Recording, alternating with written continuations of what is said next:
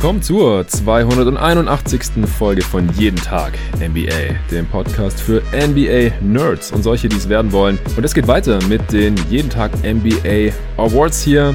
Gestern kam der erste Teil. Da haben wir den Dunk of the Month, das Game of the Month, den Sixth Man of the Year, den Coach of the Year, den Comeback Player of the Year und den Most Improved Player diskutiert. Und weil ich da einen neuen Gast zum ersten Mal die Saison dabei hatte, gab es da auch viele interessante Diskussionen bei den einzelnen Awards. Deswegen, wenn ihr den Part verpasst habt, dann checkt den auf jeden Fall noch aus. Und ich habe auch für den zweiten Teil natürlich wieder dabei den Julius Schubert, aka Just a Kid from Germany, auf YouTube. Hey Julius. Hi.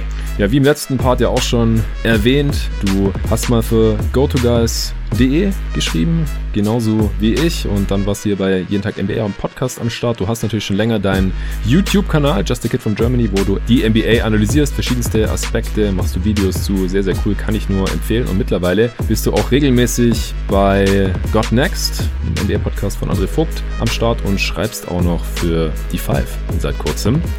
Und heute besprechen wir den Rookie of the Year, Least Valuable Player of the Year, ein erfundener Award, den Defensive Player of the Year, den Offensive Player of the Year, auch den haben wir uns ausgedacht und natürlich am Ende den MVP. Ich finde es teilweise sehr, sehr schwer, sich dazu entscheiden, selbst jetzt noch beim letzten Awards-Update, denn das nächste Mal, wenn ich hier bei Jeden Tag NBA eine Folge über die Awards machen werde, dann wird das schon die Finale dazu sein am Ende der Regular Season. Ja, bevor es gleich losgeht, gibt's noch ein paar Shoutouts für sechs neue Supporter auf Steady HQ. Wir haben einen neuen Bankspieler, vier, die die Startermitgliedschaft abgeschlossen haben und einen, der sich für das All-Star-Paket entschieden hat. Ja, ohne eure Hilfe geht's nicht. Es sind jetzt 281 Supporter dabei. Das heißt, es fehlen noch 19 bis zum Ende der Regular Season. Ich habe gesagt, wenn ich 300 habe, dann mache ich auf jeden Fall weiter. Dann fühle ich mich abgesichert genug, um auf jeden Fall noch die Playoffs zu machen. Und ich würde natürlich auch noch sehr, sehr gerne danach die Offseason covern, wie die letzten äh, beiden auch schon.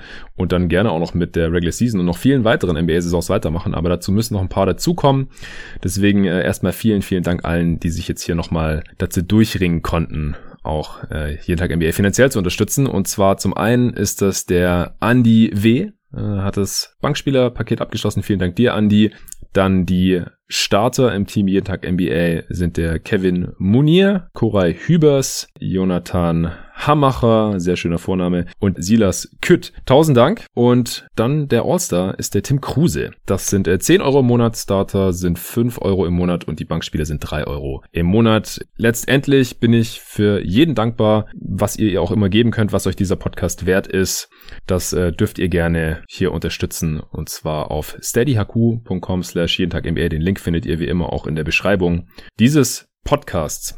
Ja, Julius, ich würde sagen, wir steigen direkt ein mit dem Rookie of the Year. Ich habe heute erst auf Twitter wieder ein bisschen drüber diskutieren müssen, denn durch die Verletzung von LaMelo Ball ist es jetzt vielleicht doch ein bisschen spannender geworden, als es lange Zeit aussah. Wie viele Kandidaten hast du denn gerade für den Rookie of the Year? Ich habe zwei Kandidaten und einen, über den ich auch noch reden will, warum man ihn erwähnen kann, aber warum er, mhm. glaube ich, für mich keine realistische Chance hat. Das ist Anthony Edwards, ja. der besser spielt als am Anfang der Saison, der Ansätze und Potenzial zeigt zeigt, vor allem als, als Driver zum Korb, der da wirklich zeigt, dass er da durchaus Potenzial hat. Ja. Das war nicht anders zu erwarten in seiner Rookie-Saison, wenn, wenn du quasi einem Spieler, der dafür bekannt ist, nicht die beste Wurfauswahl zu haben, ähm, grünes Licht gibst für so ziemlich jeden Wurf, den er nehmen will, in einem miesen Team, dann äh, war das jetzt nicht die ganz große Überraschung. Ähm, ich, also in meinen Augen geht nicht mehr als Rang 3 für ihn. Ja. ja. Ja, denke ich auch. Also gerade im Vergleich mit den äh, beiden Top-Kandidaten, da fällt er dann schon relativ deutlich ab. Also Lamello Ball, der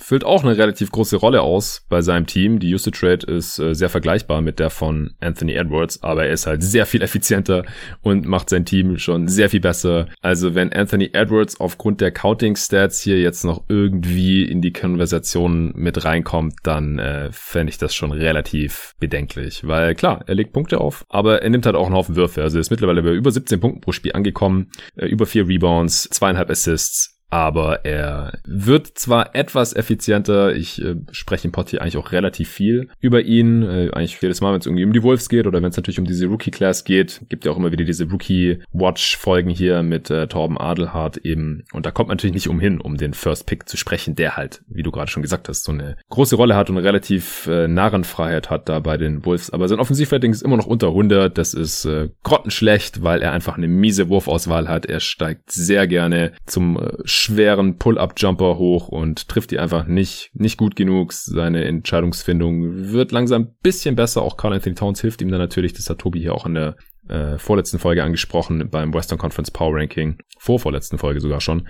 Ja, aber also klar, er muss hier irgendwie erwähnt werden. Vielleicht kriegt er sogar ein paar Stimmen von Leuten, die halt auf die Counting Stats schauen, aber von der Leistung her ist das schon deutlich unter LaMelo Ball und auch Tyrese Halliburton anzusiedeln, ja. Ja, Fun Fact, Anthony Edwards und Carl Anthony Towns haben eine fast identische Usage Rate. Ja. Ähm, das ist was, was einem wirklich zu denken geben sollte. Ja. Ob nun die Usage von, von Edwards zu hoch ist oder halt die von Towns äh, zu niedrig. Aber das ist, fand ich, das ist mind-blowing. Also, dass die Geht beiden. gar nicht. Ja, genau. Aber das nur am Rande. Ja. Ähm, genau. Es sei denn, es sei denn vielleicht, wenn, ja? wenn man halt sicher gehen will, dass man den Top 3 Pick behält dieses Jahr, dann äh, ist es wahrscheinlich die richtige Entscheidung. Oder wenn man einfach mal sehen will, was bei Edwards so geht und wenn man die Saison eh schon abgeschrieben ja, hat. Es, ja, ja, die, das mit Edwards, das äh, finde ich gar nicht mal so dramatisch, wenn man den in einer Saison, wo man eh nicht gewinnen will, ja. viel spielen lässt. Aber das ist jetzt eine ganz andere Diskussion mit Towns, aber dass der so eine geringe Usage hat, ist dann eher das, was äh, das Krasse an diesem, an diesem Vergleich ist, finde ich. Ja, definitiv. Genau, ich habe auf Rang 2 Halliburton. Ja, ist mein, ist, ja, ist schwierig. Also sicherlich das Argument gegen Ball ist, dass er halt jetzt relativ viel verpasst. Man weiß nicht, ob er jetzt noch zurückkommt nochmal in dieser regulären Saison oder nicht. Aber das ist auch so ziemlich das einzige Argument, was halt gegen ihn spricht. Der hat eine deutlich größere Rolle, ähm, zeigt deutlich mehr Potenzial als Halliburton. Wenn man als GM die Wahl hat, welchen von beiden man lieber in seinem Team haben will, dann geht da, denke ich, bei, müsste zumindest, denke ich, bei jedem da die Entscheidung zu Ball gehen, der wirklich ja. die Erwartung komplett wegsprengt, die zumindest ich an ihn hatte. Ja, ich denke auch, ich habe, wie gesagt, heute auf Twitter auch schon wieder ein bisschen drüber diskutiert, weil äh, David, äh, gern gesehener Gast hier bei Jeden Tag NBA und seines Zeichens Halliburton Fanboy, der halt gesagt hat, ja, wenn äh, Halliburton so weiter spielt, also wenn er eine größere Usage noch hat bis zum Ende der Saison und äh, sein True Shooting halt irgendwie um die 60 Prozent bleibt, dann ähm, sollte er auf jeden Fall den Rookie of the Year Award gewinnen. Und klar, das muss man jetzt erstmal abwarten, ob er das überhaupt schafft, denn äh, seine Usage Rate ist bei 17,7 Prozent und das ist sehr, sehr wenig, gerade für den Guard. Also Stand jetzt äh, sollte er eigentlich gar keinen Case haben, diesen Award zu gewinnen, wie ich finde, weil LaMelo Balls Usage ist halt bei 26 Prozent, also über 25, 25,3 aktuell. Und klar, da wird sie auch bleiben, wenn sich nichts mehr ändert. True Shooting ist ungefähr durchschnittlich bei LaMelo 56 Prozent. Klar, er ist nicht so effizient wie Halliburton, aber er ist halt auch der Primary Ballhändler äh, bei den Hornets. Und das, das ist eine Rolle, die sehr viel wichtiger und schwieriger auszufüllen ist, als das, was Halliburton macht, der halt neben Darren Fox spielt. Das ist nicht zu unterschätzen. Klar, Halliburton füllt seine Rolle super aus, äh, super effizient, 122er Offensivrating, aber LaMelo Ball ist einfach der sehr viel bessere Spieler, finde ich. Da gibt's aus meiner Sicht keine Diskussion und ich fände halt irgendwie dämlich, wenn am Ende LaMelo halt irgendwie, weil er weniger Spiele gemacht hat, weil er halt sich blöderweise das Handgelenk gebrochen hat, dann um diesen Rookie of the Year Award gebracht wird, weil ich finde halt beim Rookie of the Year, es ist ja nicht der most valuable Rookie oder so. Klar, wenn man dann irgendwie am Ende, wenn Halliburton jetzt alle Spiele noch macht, bis zum Ende dann irgendwie 25 Spiele mehr gemacht hat, weil Stand heute hat er nur eins mehr gemacht als LaMelo übrigens dass er dann mehr Wert hatte unterm Strich für sein Team als Lamello für die Hornets. Den Case kann man natürlich machen, weil er halt available war. Aber beim, beim Rookie of the Year, das ist halt der Rookie des Jahres, der beste Rookie. Meistens bekommt's ja auch der, der bessere Rookie und wir hatten halt vor ein paar Jahren diesen Case, da hat Malcolm Brocken den Rookie of the Year Award bekommen anstatt Joel Embiid, weil Embiid sich halt auch verletzt hat, aber Embiid war halt so klar der beste Rookie dieser Class. Der Unterschied, das muss ich dann natürlich auch nochmal klarstellen, der ist jetzt nicht so groß zwischen Halliburton und Lamello wie zwischen Brockton und Embiid. Ah, sieht halt sowas von dämlich aus jetzt. War damals schon dämlich, aber jetzt sieht's noch dämlicher aus, dass halt Brockton der Rookie of the Year war und nicht Embiid. Wie viele Spiele hat Embiid gemacht damals? Äh, Weißt du das zufällig? Ich weiß nicht auswendig, aber ich kann es nachschauen. 31. Ja, na, ich, Ball, es ist ja nicht so, dass er jetzt irgendwie 20 Spiele so gemacht hat. Er hat 40 Spiele. Das ist zwar im Endeffekt dann wahrscheinlich deutlich weniger als Halliburton gemacht hat, aber das sollte schon als Sample Size eigentlich reichen. Das ist halt das Ding. Ich. Kann man sich jetzt selbstbewusst hinstellen? Ich glaube, nach 10, 20, 30 Spielen wäre das schwierig geworden, aber jetzt nach über 40 kann man sich, glaube ich, selbstbewusst hinstellen und sagen, LaMelo Ball ist der bessere Spieler und deswegen sollte er diesen Award gewinnen. Und vielleicht kommt er ja auch nochmal zurück. Ich glaube, wenn er nochmal zurückkommt, dann hat er den Award sicher. Aber so, ja, wie gesagt, vielleicht kriegt Anthony Edwards ein bisschen Hype oder hat am Ende im Schnitt dann doch 20 Punkte pro Spiel gemacht oder sowas. Halliburton fliegt halt ein bisschen unterm Radar, legt äh, 13 Punkte und 5 Assists im Schnitt auf. Die Kings äh, fallen als Team nicht besonders positiv auf, obwohl sie jetzt gerade halt einen kleinen Run hingelegt haben, aber die Hornets haben schon mehr Hype bekommen und stehen ja stand jetzt auch auf Platz 4 im, im Osten. Das sind halt alles so Faktoren. Wie gesagt, ich würde es einfach schwerer gewichten, dass LaMelo Ball halt der relativ klar bessere Spieler ist, weil er eine größere und schwere und wichtigere Rolle ausfüllt als Halliburton und das auch ziemlich gut macht. Und deswegen wäre er nach wie vor mein Rookie of the Year. Ja, da bin ich auch echt mal gespannt, wie da am Ende gewählt wird, weil ich denke, ich denke, wenn Ball nicht gewählt wird, dann wird's halt, dann wird Edwards gewählt, denke ich, in meinen Augen. Also ich kann, ja, ich kann mir nicht vorstellen, dass Halle, Halliburton, ähm, ja, aber ich denke auch, Ball sollte da Favorit sein. Und mal sehen, ob er zurückkommt, würde mich natürlich auf jeden Fall freuen, weil ähm, die Hornets sind mehr oder weniger dank ihm zum äh, fast schon Must-Watch. Also ich habe ich hab auch damals in dem Video gesagt, ich habe in dieser Saison mehr Hornets-Spiele gesehen als in den letzten drei Jahren zusammen. und es liegt einzig und allein an Lamello. Das glaube ich dir. Ja, ein Spieler, den ich noch erwähnen wollte, den hatte ich nämlich letztes Mal auf drei, das ist Emmanuel Quickly. Also ich finde, man kann vielleicht sogar irgendwie einen Case machen, Quickly auf drei zu setzen vor Edwards, denn der spielt natürlich nicht so viel, leider. Aber wenn er spielt, dann hat er halt eine ähnlich hohe Usage und ist halt sehr viel effizienter als Edwards. Klar, er kommt halt von der Bank und spielt dann gegen Bankspieler und so und er hat halt 850 Minuten, das äh, ist halt deutlich weniger, aber er hat ein Offensivfertig von 113 bei einer Usage von 28 Prozent. Also Usage ist sogar größer als die von Edwards. Und wie gesagt, er ist aber überdurchschnittlich effizient. Wahrscheinlich, wenn er jetzt starten würde und so viele Minuten spielen würde, dann wäre er nicht mehr so effizient. Aber ob er so ineffizient wäre wie Edwards, weiß ich gar nicht. Das ist aber nur noch so am Rande. Ich hätte ihn jetzt hier auf vier. Ja, kann ich auf jeden Fall so unterschreiben, ja. Gut, dann kommen wir zum Least Valuable Player. Das ist immer ein schwieriger Award, wie ich finde, denn man macht sich auch keine Freunde, wenn man Spieler hier hart kritisiert und abstraft und vor allem ja, dann halt ja. in so Extremen spricht. Der Least Valuable, das ist der am wenigsten wertvolle Spieler der gesamten Liga. Guck mal her, das ist klar. Also bitte nicht den falschen Hals bekommen. Wir wollen halt evaluieren, welcher Spieler in seiner Rolle seinem Team am wenigsten hilft. So kann man es vielleicht ausdrücken. Und äh, ich bin mal gespannt. Also da kann man halt auch in verschiedenste Richtungen gehen. Es gibt keinen Award also es gibt diesen Award nicht in der Realität, will ich sagen. Deswegen auch keine wirklich festgefahrenen äh, Kriterien, aber ich finde es immer ganz äh, interessant, dann mal über ein paar Spieler hier zu diskutieren. Wie viele Kandidaten hast du da? Ja, ich habe ein, also ich habe einen mhm. Spieler, der mir, wo ich jetzt sage, ja, der, aber selbst da ist es so, ja, also es gibt sicherlich noch ein paar, die man noch erwähnen könnte. Ich fand es halt dieses Jahr wirklich schwer, weil viele oder mehrere der Dauerbrenner so in den letzten Jahren auf diesen Award halt dieses Jahr so mehr oder weniger rausfliegen. Also Westbrook zum Beispiel, ähm, den würde ich dieses Jahr nicht mit reinpacken. Mhm. Mello ja. in Portland, der macht da von der Bank auch als sechster Mann ja. einen richtig guten Job. Den hätten wir sogar theoretisch fast auch erwähnen können. Ja, auf jeden Fall. Six Man ging. Genau, Rondo, der letztes Jahr da unser Pick war, der dieses Jahr, glaube ich, von Minuten her ja, da nicht rankommt. Aldridge, äh, Lamarcus da in, in San Antonio. Das ist halt dann jetzt schwer, dass sich das halt rausgekauft wurde. Ich denke, man kann sicherlich Argument für ihn machen über seine Zeit jetzt in San Antonio, aber ich, da müssen wir halt abwarten, wie das jetzt in Brooklyn ist. Ähnliches gilt halt für Griffin. Ähm, also alles so Leute, die einem so vielleicht auf den ersten Blick so einfallen, die jetzt ähm, alle da, die ich jetzt da nicht unbedingt so reinnehmen würde, was ich gemacht habe, weil dann ist mir wirklich gar nichts mehr eingefallen. Ich bin auf die NBA.com Seite und ich habe als Filter eingegeben, zeig mir alle Spieler, die mindestens 20 Minuten pro Spiel machen mhm. und habe dann das nach True Shooting Quote mal geordnet, nur um mal zu sehen, ja. nur um halt mal so ein bisschen Inspiration äh, zu bekommen.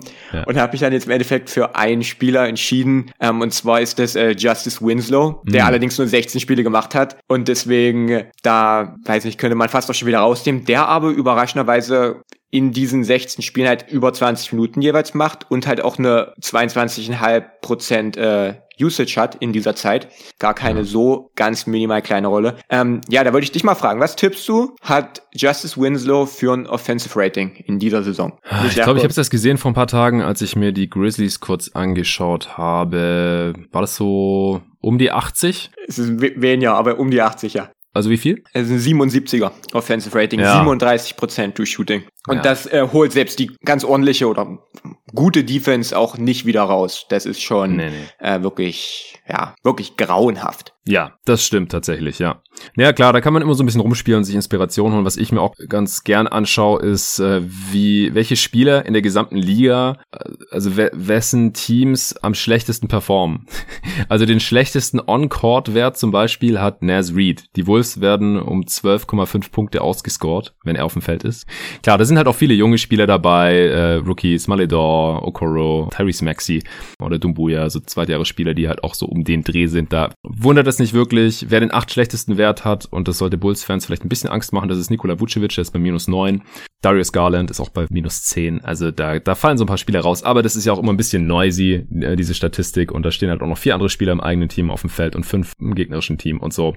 On-Off-Werte, ähnliche Chose, kann man halt sehen, so wessen Team performt deutlich schlechter, wenn der Spieler drauf ist im Vergleich zu, wenn er nicht drauf ist, aber das hat auch immer so ein bisschen die Frage, so von wem ist dieser Spieler jetzt der Backup und liegt es vielleicht daran oder an irgendwelchen funky Lineups. Also da habe ich mich jetzt für niemanden entschieden im Endeffekt. Ich äh, kann noch mal kurz was zu den Kandidaten sagen, die ich die letzten Male hier so hatte. Also Victor Oladipo ist für mich da immer noch ganz oben mit dabei, weil das war einfach grottig, was er in Houston abgeliefert hat. Und bis er in Miamis Gegenteil bewiesen hat, ist er einfach einer der least valuable Player in seiner Rolle und die Rolle war riesig. Usage von über 30 Prozent. Und Marvin Bagley, das ist jetzt vielleicht gerade so ein bisschen die Bestätigung dafür, dass ich ihn letztes Mal hier auch genannt habe, weil die Kings halt jetzt einen kleinen Run hingelegt haben, ohne dass er gespielt hat, weil er sich ja das Handgelenk oder die Hand gebrochen hat. Wird dann ein interessanter Case sein, wenn er zurückkommt und dann wieder eingesetzt wird, wie es dann läuft. Aber die Kings sind einfach auch deutlich besser, funktionieren besser, wenn er nicht spielt. Rodney Hood war bei den Blazers katastrophal, die haben ihn jetzt zu den Raptors getradet. Da reißt er jetzt auch noch nicht besonders viel, aber zumindest trifft er den Korb schon ein bisschen besser bei sehr kleiner Sample Size als in Portland. Black Griffin, den hatte ich im vorletzten Pod angesprochen, als es um die Nets ging, der funktioniert ja wunderbar jetzt auf einmal in Brooklyn, aber ist halt auch eine ganz andere Rolle als noch in Detroit. Da war er auch einer der least valuable Player, weil er hatte auch noch eine relativ große Rolle und war einfach grottig schlecht. Ich äh, würde hier auf jeden Fall noch einen äh, Spieler in den Ring werfen, der jetzt erst ein Spiel gemacht hat für sein neues Team und mich würde mal noch dein Take dazu interessieren, Andre Drummond, weil hm. die Rolle, die er jetzt bei den Lakers offensichtlich hat, er durfte direkt starten im ersten Spiel. Ich glaube nicht, dass er die besonders gut ausfüllen wird, vor allem nicht, solange LeBron noch fehlt. Was äh, denkst du da? Ja, ähm, ja, dieses ganze Drummond-Thema ist halt, ich hab, bin da ja auch in dieser Fan-Perspektive dann drin, also wirklich euphorisch bin ich da nicht drüber. Sicherlich was, ist quasi ein Spieler, den man umsonst bekommen hat, der mehr Flexibilität gibt, der halt einer mehr ist, sollte es noch Verletzungen geben und so und man muss nichts dafür abgeben, von daher kann ich es auf jeden Fall verstehen und finde es auch gut, dass man es gemacht hat. Ich denke aber nicht, dass er dem Team wirklich in Bestbesetzung, wenn das Team in Bestbesetzung ist, dass er wirklich das Team spielerisch besser macht. Das ist halt die Frage, in welcher Rolle man, man ihn ja. einsetzt. Wenn man, weil viele sagen, ja, dann guckt einfach, was die Lakers letztes Jahr mit Dwight Howard gemacht haben und im kleineren Maße mit JaVale McGee. Aber das ist halt auch nicht der aller, allerbeste Vergleich, weil Dwight Howard ein ganz anderer ähm, Rollman ist im Pick and Roll. Jemand, der auch wirklich vertikales Spacing liefert, dem du jeden Lob spielen kannst und der den fängt, ähm, der der auch einfach am Dunkerspot, wenn er angespielt wird, ein ganz anderer Finisher ist, der auch ja. defensiv, vor allem jetzt auch letztes Jahr in den Playoffs wirklich überragend war. Ja, ganz und, andere Kategorie ähm, als Drummond. Ganz andere und das sehe ich halt bei Drummond nicht. Und nur weil es halt das Einzige ist, was Drummond so einigermaßen kann, heißt es ja noch nicht, dass es eine wirklich gute Rolle ist. Also es gibt sicherlich Sachen, mit denen er den Lakers helfen kann. Es gibt sicherlich, man kann sein Passing ein bisschen nutzen, man kann ihn halt Off-Ball-Screens stellen lassen. Ähm, was man jetzt schon so ein bisschen gesehen hat, dass man ihn quasi in Handoffs eingesetzt hat, wenn man ein bisschen Horns läuft all so eine Geschichten. Ja, das kann aber, Gasol doch aber eigentlich besser. Ja, und zumal bei Gasol ist halt auch, viele haben halt gesagt, ja, ich weiß nicht, wie das defensiv funktionieren soll mit, es fehlt halt dann irgendwie Größe und athletische Rim Protection, das was die Lakers auch so stark gemacht hat im letzten Jahr. Aber ich meine, die Lakers sind ja trotzdem die beste Defense der NBA gewesen mit, ja. mit Gasol. Ja. Und deswegen ist er, und Drum, ist ja nicht mal so, dass Drummond irgendwie ein guter Verteidiger ist oder dass er, und selbst sein Rebounding, ich meine, klar, individuelles Rebounding, aber das ist Stat-Padding vom, ja. vom Allerfeinsten. Und dann, dann wird er am Dunkerspot angespielt, ver, ähm, legt den Korbleger daneben, holt sich einen Rebound, Putback Dunk klappt auch nicht und dann noch ein Rebound und dann kickt er vielleicht raus, sondern er hat halt zwei Rebounds da bekommen. Also ja, ähm, ja ist halt, ich denke, wenn die Lakers fit und gesund sind und alle da sind, dann, dann hat er da nicht die ganz, ganz große Rolle, aber er gibt halt in den Playoffs ist so viel Matchup abhängig und man, man muss man groß spielen, man muss man klein spielen. Und da ist es auf jeden Fall, es, es kann nicht schaden. Schaden wird es erst, wenn er dann wirklich Leuten wie Harrell oder Leuten wie, ähm, wie Gasol Minuten wegnimmt oder wenn AD deswegen weniger auf der 5 spielt, was immer noch seine beste Position ist, dann wird es vielleicht zum Problem, aber ansonsten ja. ist es halt so. Und ich, ich glaube halt, dass das passiert, weil also die, die Kosten, hm. die entstehen jetzt halt nicht durch seinen Vertrag oder irgendwas oder auch nicht durch den Roster-Spot so wirklich, sondern dass er Minuten von Spielern wegnimmt, die das, was er macht, besser können. Also Gasol ist der bessere Defender und der bessere Passer und der bessere Dreierschütze und ähm, Harrell hatten wir ja schon im letzten Pod angesprochen, als wir über Six Man of the Year gesprochen haben, ist einfach so viel effizienter als äh, Drummond, als Scorer, als Finisher. Äh, man hat ihm die volle Mid-Level-Exception gegeben in der letzten Offseason. Wenn wir jetzt Minuten von, von den beiden wegnehmen und Drummond geben, also das halte ich für Quatsch. Und dann in den Playoffs, du hast gerade schon gesagt, spielt man dann weniger mit AD auf der 5. Also man wird ihm ja irgendwie eine Rolle angeboten haben oder versprochen ja. haben. Der Typ wird im Sommer Free Agent, der ist eigentlich theoretisch in seiner Prime mit 27, der will spielen und der will im Sommer dann auch Kohle haben und will jetzt halt mal irgendwie noch einen Titel mitnehmen und äh, in LA, da steht er halt im Schaufenster und jeder sieht, was er macht. Aber ich, ich halte davon gar nichts. Einfach nur, weil ich nicht ganz sehe, wie er den Lakers nicht nur weiterhilft, sondern ich glaube halt, dass die Lineups mit ihm zum größten Teil schlechter funktionieren werden als mit den Alternativen, die man schon im Kader hat. Und jetzt, letzte Nacht war ja das beste Beispiel. Drummond wird unter Vertrag genommen und darf direkt starten und Gasol sieht nur noch fünf Minuten von der Bank. Also nicht, dass er jetzt toll war letztes Spiel oder so, aber ich glaube einfach, dass er besser ist. Drummond, ich glaube, der wird effizienter als vielleicht jemals zuvor oder ja, als die letzten Jahre, aber halt, mhm. wenn LeBron für ihn vorbereiten kann und er ist nicht da. Also jetzt gerade in der Situation, also ich glaube, in einem guten Monat, wenn ich nochmal über Least Variable spreche, da muss ich Drummond wahrscheinlich wieder erwähnen. Das würde ich erwarten, alles andere würde mich überraschen. Ja, die Sache ist die, ähm, ich unterschreibe das 100%, was du sagst. Aber ich glaube, dass sich Frank Vogel und die Lakers und auch LeBron und AD, ich weiß nicht, wie viel die da Mitspracherecht haben, aber ich glaube, dass die sich zumindest das Vertrauen verdient haben im letzten Jahr, dass man, dass man sagt, okay, ihr werdet euch schon was dabei denken, wen ihr in den Playoffs spielen lasst. Und da ist so viel Basketball-IQ und so viel. Und, und wir haben das ja bei Rondo gesehen. Den haben wir fertig gemacht und da, den habe vor allem ich äh, das Ganze überkritisiert und am Ende war er in den Playoffs unglaublich wichtig. Ja. Und am Ende hatte Frank Vogel recht und LeBron recht und AD recht und jeder hatte quasi recht, der gesagt hat, ja, du, du, spielst. Und deswegen haben sie sich, denke ich immer, also das heißt, das ist keine Garantie dafür, dass sie es auch in, jetzt in diesem Jahr wieder richtig machen und dass äh, dann Drummond, wenn er spielt, gut spielt und wenn er nicht spielt, ist auch die richtige Entscheidung. Aber ich glaube, dass sie sich zumindest da so einen kleinen Vorschuss auch durch die letzte Saison, ähm, auch mit Dwight Howard und sowas alles, ähm, mhm. dass man sich da Vertrauen verdient hat, dass man sagt, okay, wir gehen jetzt so in die Playoffs und ihr werdet schon die richtige Entscheidung treffen. Und wenn Gasol, wenn das Team besser spielt, wenn Gasol spielt, dann habe ich zumindest auch das Vertrauen, dass man, dass man dann auch Gasol spielen lässt. Also das ist zumindest ja. mein Standpunkt. Also Frank Vogel vertraue ich da auch. Ich frage mich halt, ob er dann die Entscheidungsmacht hat zu sagen, ey, Drummond ist ein Minusspieler in den Playoffs oder in diesem Matchup oder in diesem Spiel. Der sitzt jetzt und spielt keine einzige Minute, so wie man das mit Dwight Howard auch gemacht hat in den Finals dann zum Beispiel. Wenn das passiert, cool. Aber ich hatte ja auch schon bei Harold da so meine Bedenken in manchen Playoff-Szenarien. Jetzt hat man schon zwei von diesen Spielern. Und dann hat man halt nur noch Gasol, den ich in den meisten Matchups trauen würde, oder halt AD auf der 5 und ich weiß nicht, wie viel wir das dann sehen und ob dann wirklich Harrell und Drummond oder mindestens einer von beiden wirklich null Minuten sieht. Das bezweifle ich alles, aber gut. Ein bisschen äh, Vertrauensvorschuss haben sie sich natürlich schon erarbeitet mit dem Titel letztes Jahr. Ich glaube halt auch nicht, dass dann das Problem wirklich Frank Vogels Entscheidung sein werden, sondern dass ihm jetzt halt hier durch das Front Office oder wer auch immer diese Entscheidung dann da getroffen hat, einfach Spielermaterial in die Hand gegeben wurde, das ein bisschen schwieriger ist als noch letztes Jahr. Weil McGee und auch ein Howard, den konntest du einfach dann äh, draußen sitzen lassen. Die haben aber beide nicht die volle Mid-Level-Exception bekommen oder wurden irgendwie äh, für den letzten Monat der Regular Season dann noch nachverpflichtet. Ja, ich sehe die Situation einfach ein bisschen anders. Also ich hoffe, dass es funktioniert, selbstverständlich. Bin ja auch LeBron-Fan und es würde mich freuen, wenn er nochmal einen Titel mitnehmen kann, gar keine Frage. Aber ich bin, was Drummond angeht, einfach sehr, sehr, sehr, sehr skeptisch. Ja, noch kurz um das Thema dann abzuschließen. Die Sache ist ja die, das ist ja bei Brooklyn genauso. Das sind ja,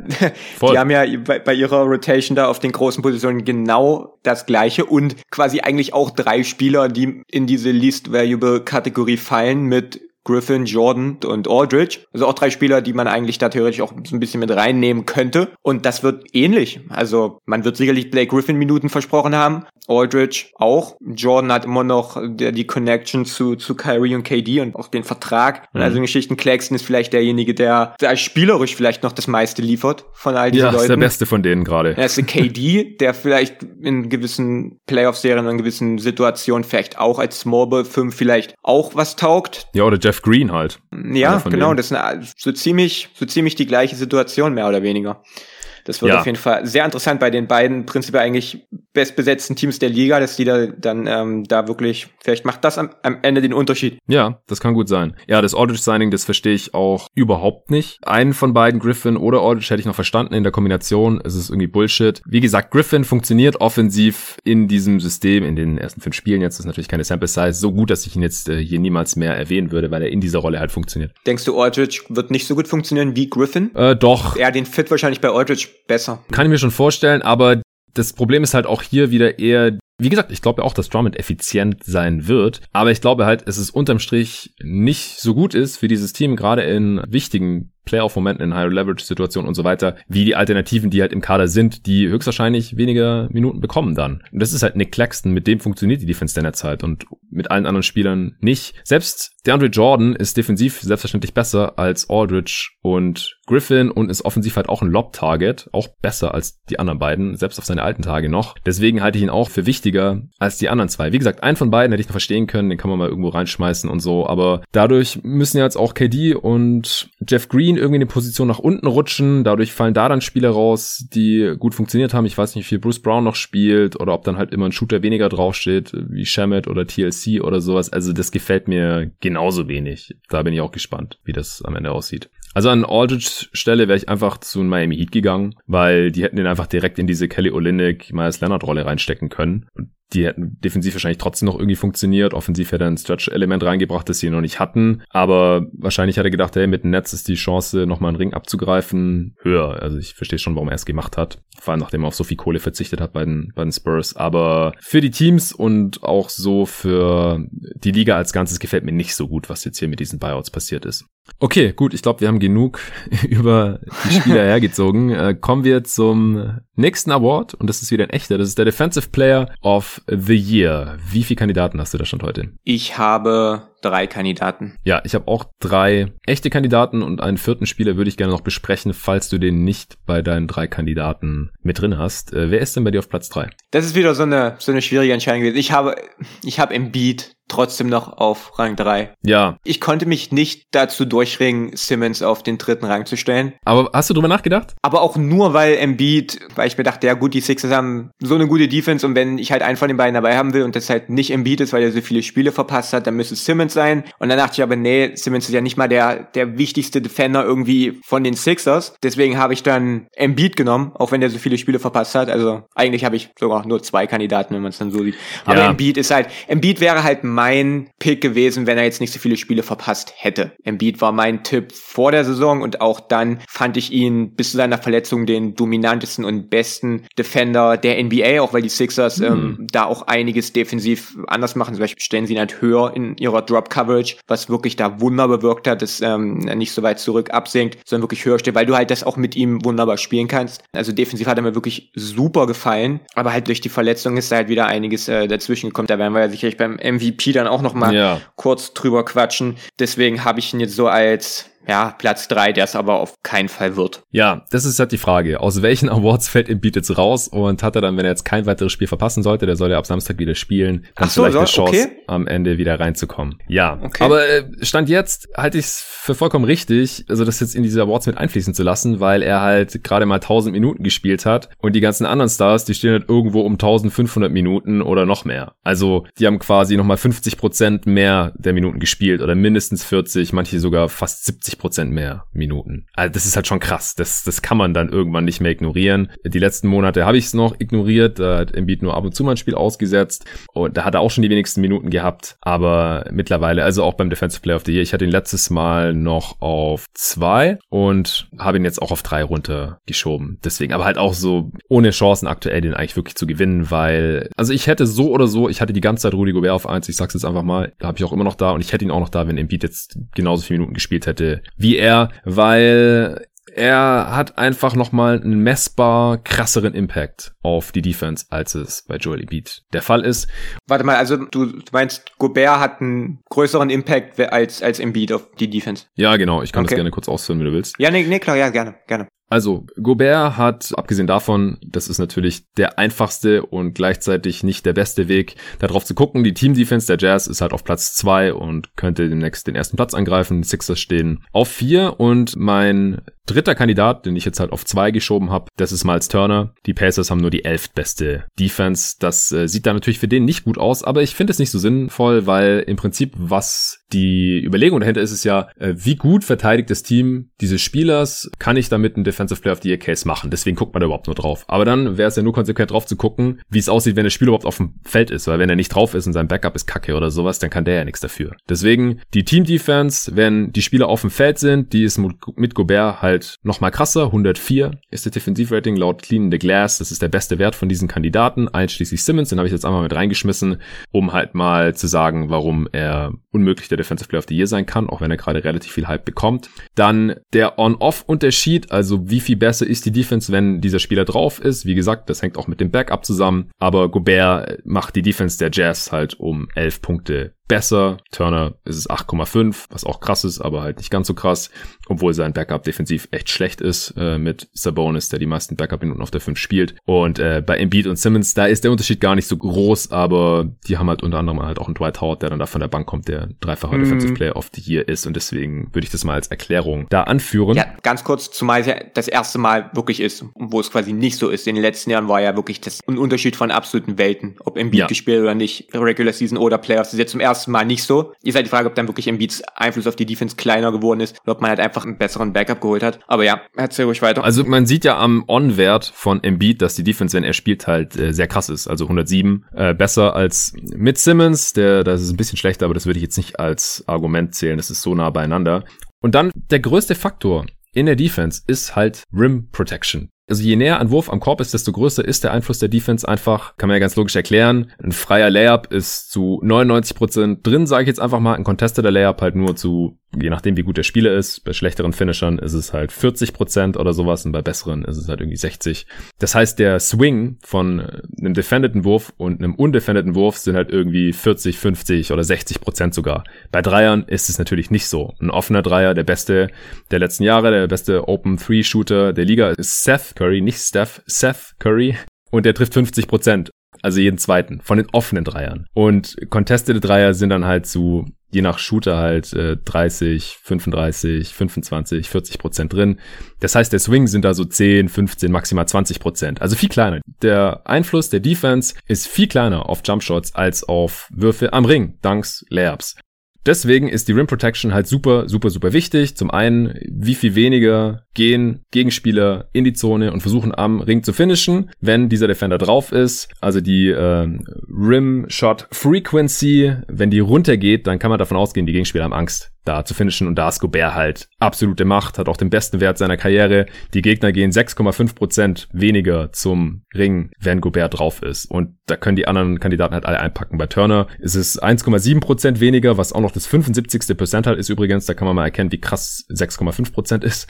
Und bei, bei Embiid ist es genau gleich. Aber wie gesagt, das würde ich halt auf Dwight Howard schieben. Also ob da jetzt Howard oder Embiid steht, das ist für die Gegner egal. Die nehmen gleich viele oder wenige Würfe am Ring. Und bei Simmons, wenn der der drauf ist, dann nehmen die Gegner sogar mehr Würfe am Ring, weil er einfach überhaupt kein Rim Protector ist. Er ist auch kein so guter Help Defender, obwohl er 6'10 groß ist, hat er da einfach überhaupt nicht den Impact von einem Defensiv-Big. Und dann die andere Sache, auf die ich gucke, ist halt, wie gut treffen die Gegner noch, wenn dieser Spieler drauf ist, dieser Defender am Ring. Und bei Gobert treffen sie halt auch 6,5% schlechter. Also ist zufällig derselbe Wert, 6,5% weniger Würfe am Ring und 6,5% geht die Quote darunter, was ein sehr guter Wert ist. Und Miles Turner ist ein bisschen besser, da sind 6,7% schlechtere Quote am Ring. Das ist übrigens vor zwei Monaten, habe ich mir die Zahlen zum ersten Mal angeschaut, da haben die Gegner 15% schlechter getroffen am Ring, wenn Miles Turner drauf war. Das war nicht zu halten, das war noch ein bisschen fluky. Mittlerweile mittlerweile nach zwei Monaten ist es auf 6,7 Prozent runtergegangen, was besser ist als von Gobert, 97. Percentile, also das ist ein absoluter Topwert bei Turner und bei Gobert. Bei Embiid sind es immerhin 4,5 Prozent, das ist auch noch das 90. Percentile und bei, wenn Simmons drauf ist, dann treffen die Gegner sogar 2,2 Prozent besser am Ring, wenn er drauf ist. Also daran erkennt man halt so ein bisschen, dass niemand so wirklich gegen Gobert anstinken kann. Ich hatte mir vor zwei Monaten dann auch diverse andere Sachen angeschaut, gibt's ja Tracking Stats ohne Ende, wie viele Shots contested der Spieler und was ist die Defensive Field Goal Percentage dann. Da war Gobert auch besser, waren Gobert und Turner besser als Embiid. Damals noch dann Block Percentage. Äh, klar,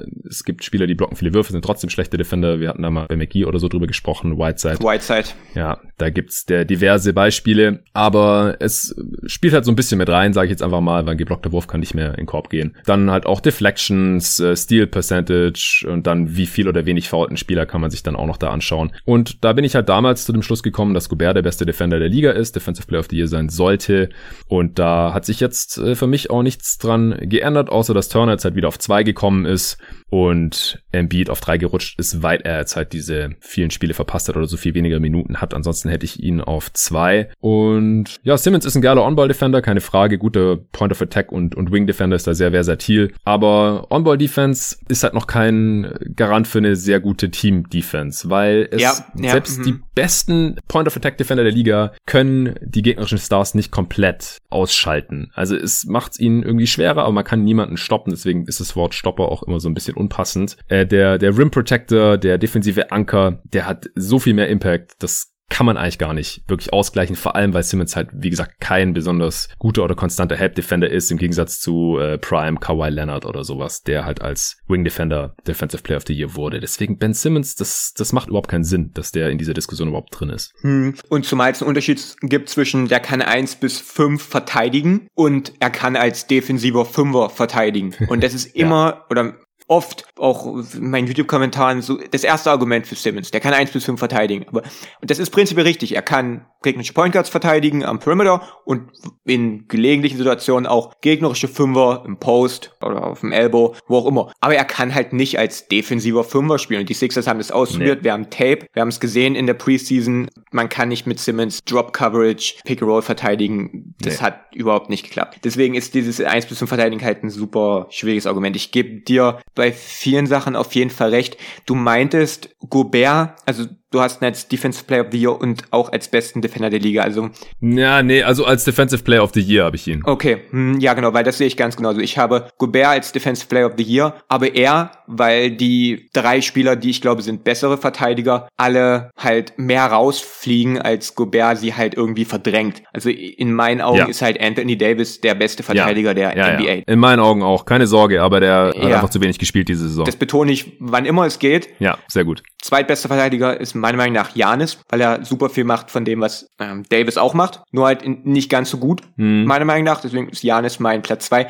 Der fällt so ein bisschen raus, weil oder was heißt der fällt raus? Das ist mein zweiter Platz ähm, in diesem Ranking, aber halt nicht jetzt wirklich, wo ich jetzt sage, der, der muss es werden, weil halt die Bucks auch einfach nur die neun beste äh, Defense stellen und da auch einfach als Team nicht so dominant sind, wie, wie es halt in der Vergangenheit war, zumindest in der regulären Saison. Ich denke, dass man in den mhm. Playoffs eine deutlich bessere Verteidigung haben wird als im letzten Jahr, aber deswegen fällt halt Janis und ich finde auch allgemein defensiv irgendwie nicht so gut, also wenn es darum geht, irgendwelche Leute um Screens zu jagen oder ja. auch als On-Ball-Defender. Mein Eye-Test ist so ein bisschen, dass es so ein bisschen nachgelassen hat, zumindest jetzt in dieser regulären Saison. Ja, ich, ich finde AD auch schon nochmal deutlich besser. Also da haben wir einfach schon mehr gesehen defensiv als von Janis. Ja, und wenn du, wenn du mit Janis auf der 5 spielst, spielst du halt doch irgendwie noch klein. Und wenn du mit AD auf der 5 spielst, dann spielst du halt trotzdem irgendwie groß, weil du kannst, ja. mit AD kannst du alles defensiv machen. Alles. Und das ist halt mit Janis sehe ich das äh, ein bisschen anders. Ja, ich auch. Genau. Und der drittbeste Verteidiger meiner Meinung nach ist halt Embiid. Ich denke, dass Embiid der bessere Verteidiger ist als Gobert. Wenn wir jetzt einmal neu darüber reden, wer ist der bessere Verteidiger, weil halt Embiid ähm, einfach auch vielseitiger ist. Der kann raus switchen, der kann höher verteidigen. Ähm, und da ist das Shot Blocking und die Rim Protection an sich nicht so viel besser, würde ich sagen, bei Gobert, dass es es wieder gut macht. Also denke ich, dass Embiid der vielseitigere, flexibel einsetzt einsetzbare, vor allem Playoff-Verteidiger ist als Gobert, aber mhm. wie gesagt, Embiid fällt ja auch irgendwo raus. Bei Gobert ist halt die Sache, ich habe als mein Defense Player of the Year, Utah ist defensiv überragend, aber Gobert wird Jahr für Jahr in den Playoffs nicht runtergespielt. Die Bezeichnung mag ich auch nicht, aber man sieht, wie anfällig er ist, wie anfällig das System ist. Ich meine, wir, wir erinnern uns alle zurück an die Erstrundenserie im letzten Jahr, als Murray und Jokic wirklich die Jazz Pick and Roll Defense gekocht haben, ein mhm. Angriff nach dem mhm. anderen. Das war diese Murray-Serie, wo der so komplett krank von einem anderen Stern war. Und das war gegen Gobert.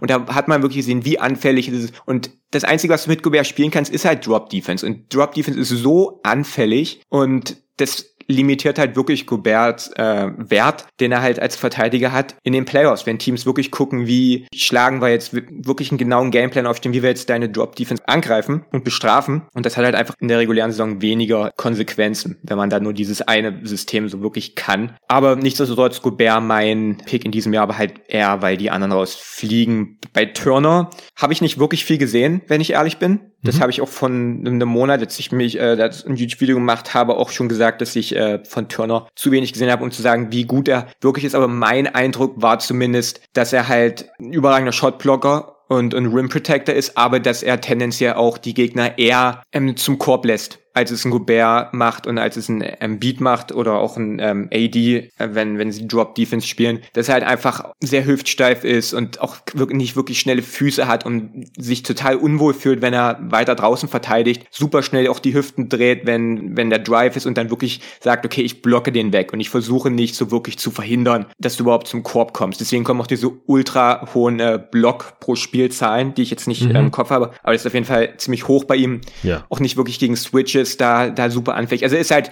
mehr ein Shotblocker als wirklich ein Rim Protector in meinen Augen. Und zu Simmons muss ich jetzt nicht viel hinzufügen, das hast du wunderbar äh, alles erklärt. Und mehr echte Kandidaten gibt's jetzt, glaube ich, dieses Jahr auch nicht. Und von daher ist halt Gobert mein Tipp auch. Ja, also Miles Turner blockt fast zehn Prozent der gegnerischen Würfe. Hm, 9,7. Das ist ähm, mit sehr viel Abstand der beste Wert der Liga. Dann kommt Nerlens Noel, der ist bei fast neun Prozent. Dann kommt Boucher 8,5 Prozent. Dann kommt Gobert 7,5 Prozent. Ich glaube, das ist auch ein Career High bei ihm tatsächlich. Dann kommen äh, Capella, Pörtl, Biombo. Aber Biombo hat schon nur noch fünf Prozent ungefähr, also halb so viel wie Turner. Es ist, äh, er ist schon, er blockt mit Abstand die meisten Würfe.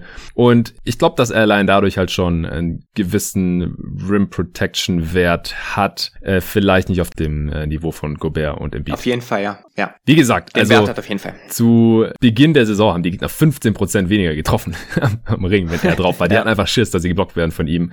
Und jetzt hat er immer noch einen besseren Wert als Gobert. Die Gegner treffen einfach schlechter, wenn er drauf ist. Das funktioniert schon. Ich müsste mir nochmal anschauen, wo genau der Wert liegt, der On-Court-Wert, wenn er auf dem Feld ist. Also er ist halt besser, als wenn er nicht drauf ist, aber da ist halt der Vergleichswert relativ niedrig, weil halt, wie gesagt, Sabonis die meisten Backup-Minuten auf der 5 spielt. Das muss ich mir nochmal genauer anschauen. Ich habe gerade nochmal geschaut, Janis, ähm, die Defense, wenn er auf dem Feld ist, das Defensive Ratings bei 108,5, also etwas schlechter als Turner, Embiid und so weiter. Er ist halt weder der einzige Rim Protector, das ist halt Brook Lopez oder der erste Rim Protector im Team und im Roaming und äh, Switching oder auch ja einfach im Verteidigen von kleineren Spielern, da hat man von AD einfach schon mehr gesehen. Er ist da irgendwo dazwischen, er hat großen defensiven Impact auf jeden Fall, aber äh, ich guck's mir vielleicht dann nochmal für die letzte Ausgabe an. Er ist ja immerhin auch der reigning Defensive Player of the Year und die Bucks sind äh, defensiv mittlerweile auch zumindest so gut, dass man ihn vielleicht nochmal in Betracht ziehen sollte. Nee, fand ich sehr, sehr interessant. Gute Diskussion, ja. Ja, wirklich. auf jeden, auf jeden. Ich, was, eine Sache noch zu Embiid, die du vorhin gesagt hast. Ich glaube auch, dass er mehr switchable ist als Gobert, weil er einfach ein bisschen mobiler scheint. Mhm. Obwohl sie ja ähnlich groß sind und Embiid noch schwerer ist. Äh, scheint aber ein bisschen leichtfüßiger zu sein. Aber tatsächlich contestet Gobert zumindest jetzt in der Regular Season mehr Jumpshots als Embiid bisher. Ich, die, dieses Jahr, sollte ich unterbrechen, aber dieses Jahr ist mit Embiid das eh ähm, alles statistisch ein bisschen, ein bisschen merkwürdig. So alle, alle Embiid-Statistiken, die wir aus den letzten Jahren kennen, sind jetzt irgendwie in dieser Saison komplett anders.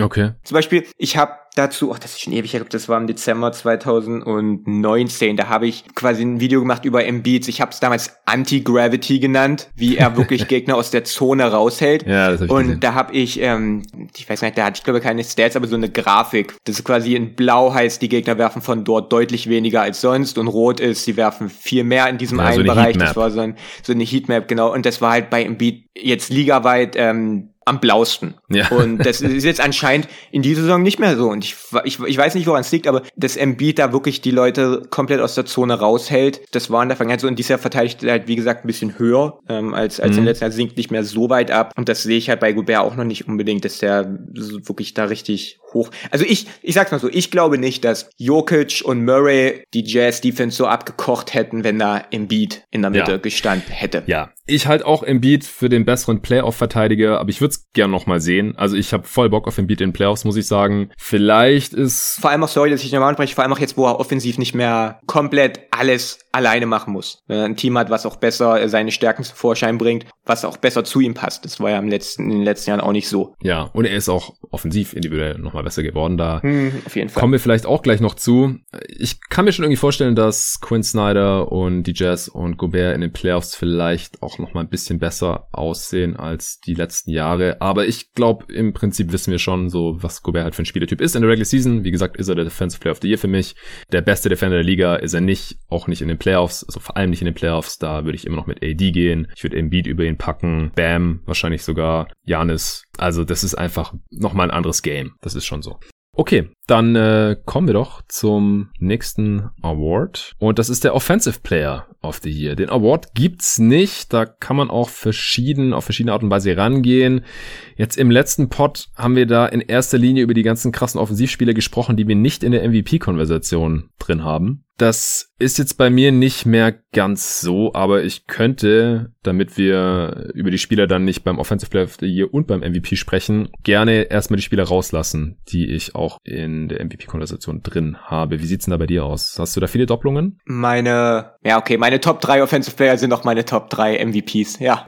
Also alles Doppelung. Okay, interessant. Dann äh, bei mir ist es nicht ganz so, aber ich kann es mir schon denken, in welche Richtung es bei dir geht. Dann fangen wir doch jetzt mal bei den hinteren Kandidaten vom Offensive Player of the Year an. Wie viele Kandidaten hast du da überhaupt? Ich habe drei. Okay. Drei, die da relativ deutlich, glaube ich, von den anderen sind, zumindest statistisch. Echt? Interessant. Nicht? Okay. Also ja, ich, ich habe am Ende auch dann doch irgendwie eine Top 3 gefunden, die ich auch, glaube ich, gut verteidigen kann und gut begründen kann, sagen wir es mal so. Aber ich habe mir auf jeden Fall zehn Spieler genauer angeschaut. Also du, du hast jetzt die drei, die du auch beim MVP auf 1 bis 3 hast? Genau, ich hätte da okay. jetzt auch zehn Kandidaten, aber ich, ich, ich denke mir immer ja, so, warum den so. aufschreiben, warum den aufschreiben, wenn der eh keinen echten Case hat, so, das ist so meine Rangehensweise. Ja, ist, ist vollkommen in Ordnung, ist doch vollkommen nachvollziehbar. Wie gesagt, den Award gibt's nicht und da kann man auf verschiedene Arten und Weise rangehen. Letztes Jahr war es ja so, dass halt zufällig da irgendwie Spieler drin waren, die wir irgendwie nicht als MVP-Kandidaten oder nicht als MVP-Frontrunner gesehen haben. Da haben wir die ganze Zeit über Doncic und Harden und so gesprochen und beim MVP dann halt über Janis, äh, LeBron und so. Aber gut, dann äh, hau doch jetzt einfach mal den dritten raus. Dann sind wir weiter. Da habe ich Damian Lillard genommen auf Rang 3. Okay, im MVP und im Offensive Player of the Year, richtig? Genau. Okay, krass. Äh, ich habe ihn äh, nicht in der Top 3 bei den MVPs, aber ich habe ihn in den Top 3 beim Offensive Player of the Year. Hm, okay. Ich habe ihn da sogar auf 2. Oh, okay. Ja. ja, macht statistisch auf jeden Fall Sinn. Also ich habe einen ziemlich klaren ersten und dann zwei und drei sind auf jeden Fall austauschbar. Also Dame 30 Punkte pro Spiel, 125er Offensive Rating, was absurd ist. Ja. Spielt die beste Crunch Time Saison seitdem da Werte getrackt werden. ich glaube in der 80% True Shooting ja. in der Zeit, die die NBA als Klatschzeit definiert. Die Blazers hatten, äh, also ich habe das vor letzte Woche mal getwittert, da hatten die Blazers glaube ich 27 Siege und von denen waren irgendwie 19 oder 20 wirklich in Klatschzeit gewonnen. Krass. Und Damien Lillard spielt offensiv einfach nochmal noch mal besser und ist auch noch mal besser geworden. Also ja. was halt bei Damian Lillard vor allem jetzt auch in den Playoffs auffällig war, dass die jetzt in der ersten Runde gegen die Lakers, die haben ihn ja wirklich getrappt. Wenn er über die Mittellinie gegangen ist, da wirklich immer in dieser, also dass man ihn immer in eine Richtung schickt und dass man wirklich super hoch steht und damit ist er nicht so, also er hat nicht grauenhaft oder schlecht gespielt, aber damit ist er nicht so wirklich klargekommen und das klappt halt in dieser Saison nicht mehr. Du kannst jetzt versuchen, ihn in, in eine Richtung zu schicken und dann geht er halt in die. Auch wenn das eigentlich äh, nicht die ist, über die er gerne gehen will, aber er geht halt trotzdem über die und das lässt sich nichts dagegen machen. Ja. Und wenn du ihn jetzt hedgest, dann spinnt er sich da raus oder split die Defender oder geht jetzt einfach zurück oder spielt besser ab. Also Dame hat wirklich auch nicht nur statistischen Sprung gemacht, sondern auch an den Sachen, die halt in der Vergangenheit nicht überragend waren, sondern nur okay. Mhm. Die sind halt jetzt auch gut und deswegen ist er halt offensiv nochmal viel, viel weniger aufzuhalten, als es in der Vergangenheit war. Und deswegen mein dritter Pick ja. als offensiver Spieler. Ich habe ihn sogar auf zwei geschoben. Äh, er hat auch die höchste Usage Rate seiner Karriere, also 35,3 schreibt, Prozent laut Cleaning the Glass. Das ist auch die zweithöchste von meinen zehn Kandidaten hier. Nur Doncic ist noch höher und zwar deutlich, der hat über 40 Prozent, was krass ist. Äh, aber es ist halt so die Kombination aus, äh, wie viele Abschlüsse nimmt dieser Typ und wie gesagt, das sind halt sehr, sehr viele bei Lillard. Dann individuelle Scoring-Effizienz, ob man da jetzt das Offensivrating nimmt, äh, was bei 125 ist, wie du schon gesagt hast, oder die Points per Shot Attempt, also da sind nicht die Turnovers drin, sondern einfach nur seine Würfe. Das ist auch bei 125, 98. Percentile der Liga, also auf seiner Position. Er hat die zweitmeisten Minuten gespielt von diesen ganzen Dudes hier, also er ist einfach auch available und super wichtig, du hast ja gerade schon angesprochen. Also wenn er nicht in der Crunch-Time so krass wäre, dann hätten die Blazers halt nicht annähernd so viele Siege. Und auch die Offense, wenn er auf dem Feld ist, das ist die drittbeste, also die Blazers haben die drittbeste Offense mit Damian Lillard von diesen ganzen zehn äh, offensiven Superstars, die ich mir hier angeschaut habe. Also er ist halt überall irgendwie in, in den Top 3 vertreten. Unterm Strich habe ich ihn auf zwei geschoben und äh, deswegen haue ich jetzt mal kurz meinen dritten Platz raus, um das vielleicht ein bisschen zu rechtfertigen. Das ist Kawhi Leonard bei mir.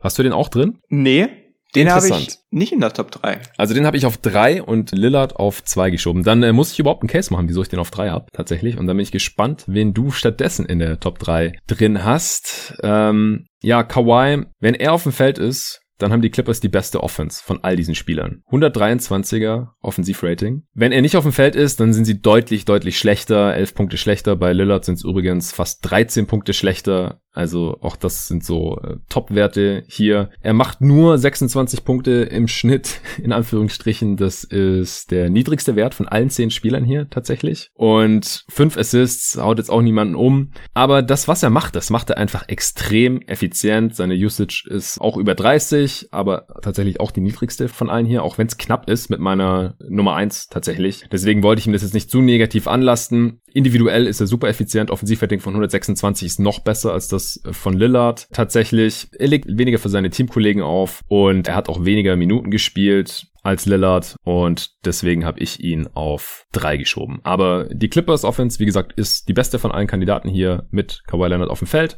und er ist selber auch super effizient und er hat sich halt im Playmaking schon auch weiterentwickelt. Er ist nicht auf dem Niveau der Top Playmaker hier in dieser Top 10, aber für mich ist es halt noch gut genug und die Team Offense gibt ihm da halt auch recht, dass es so funktioniert. Hm, ja, Kawhi habe ich, äh, weiß ich jetzt selber nicht, warum ich den nicht drin habe, aber ich glaube, da ärgere ich mich mehr, dass ich ihn nicht dann unter meinen Top 3 MVP-Kandidaten drin habe, als bei den Top 3 Offensive Playern.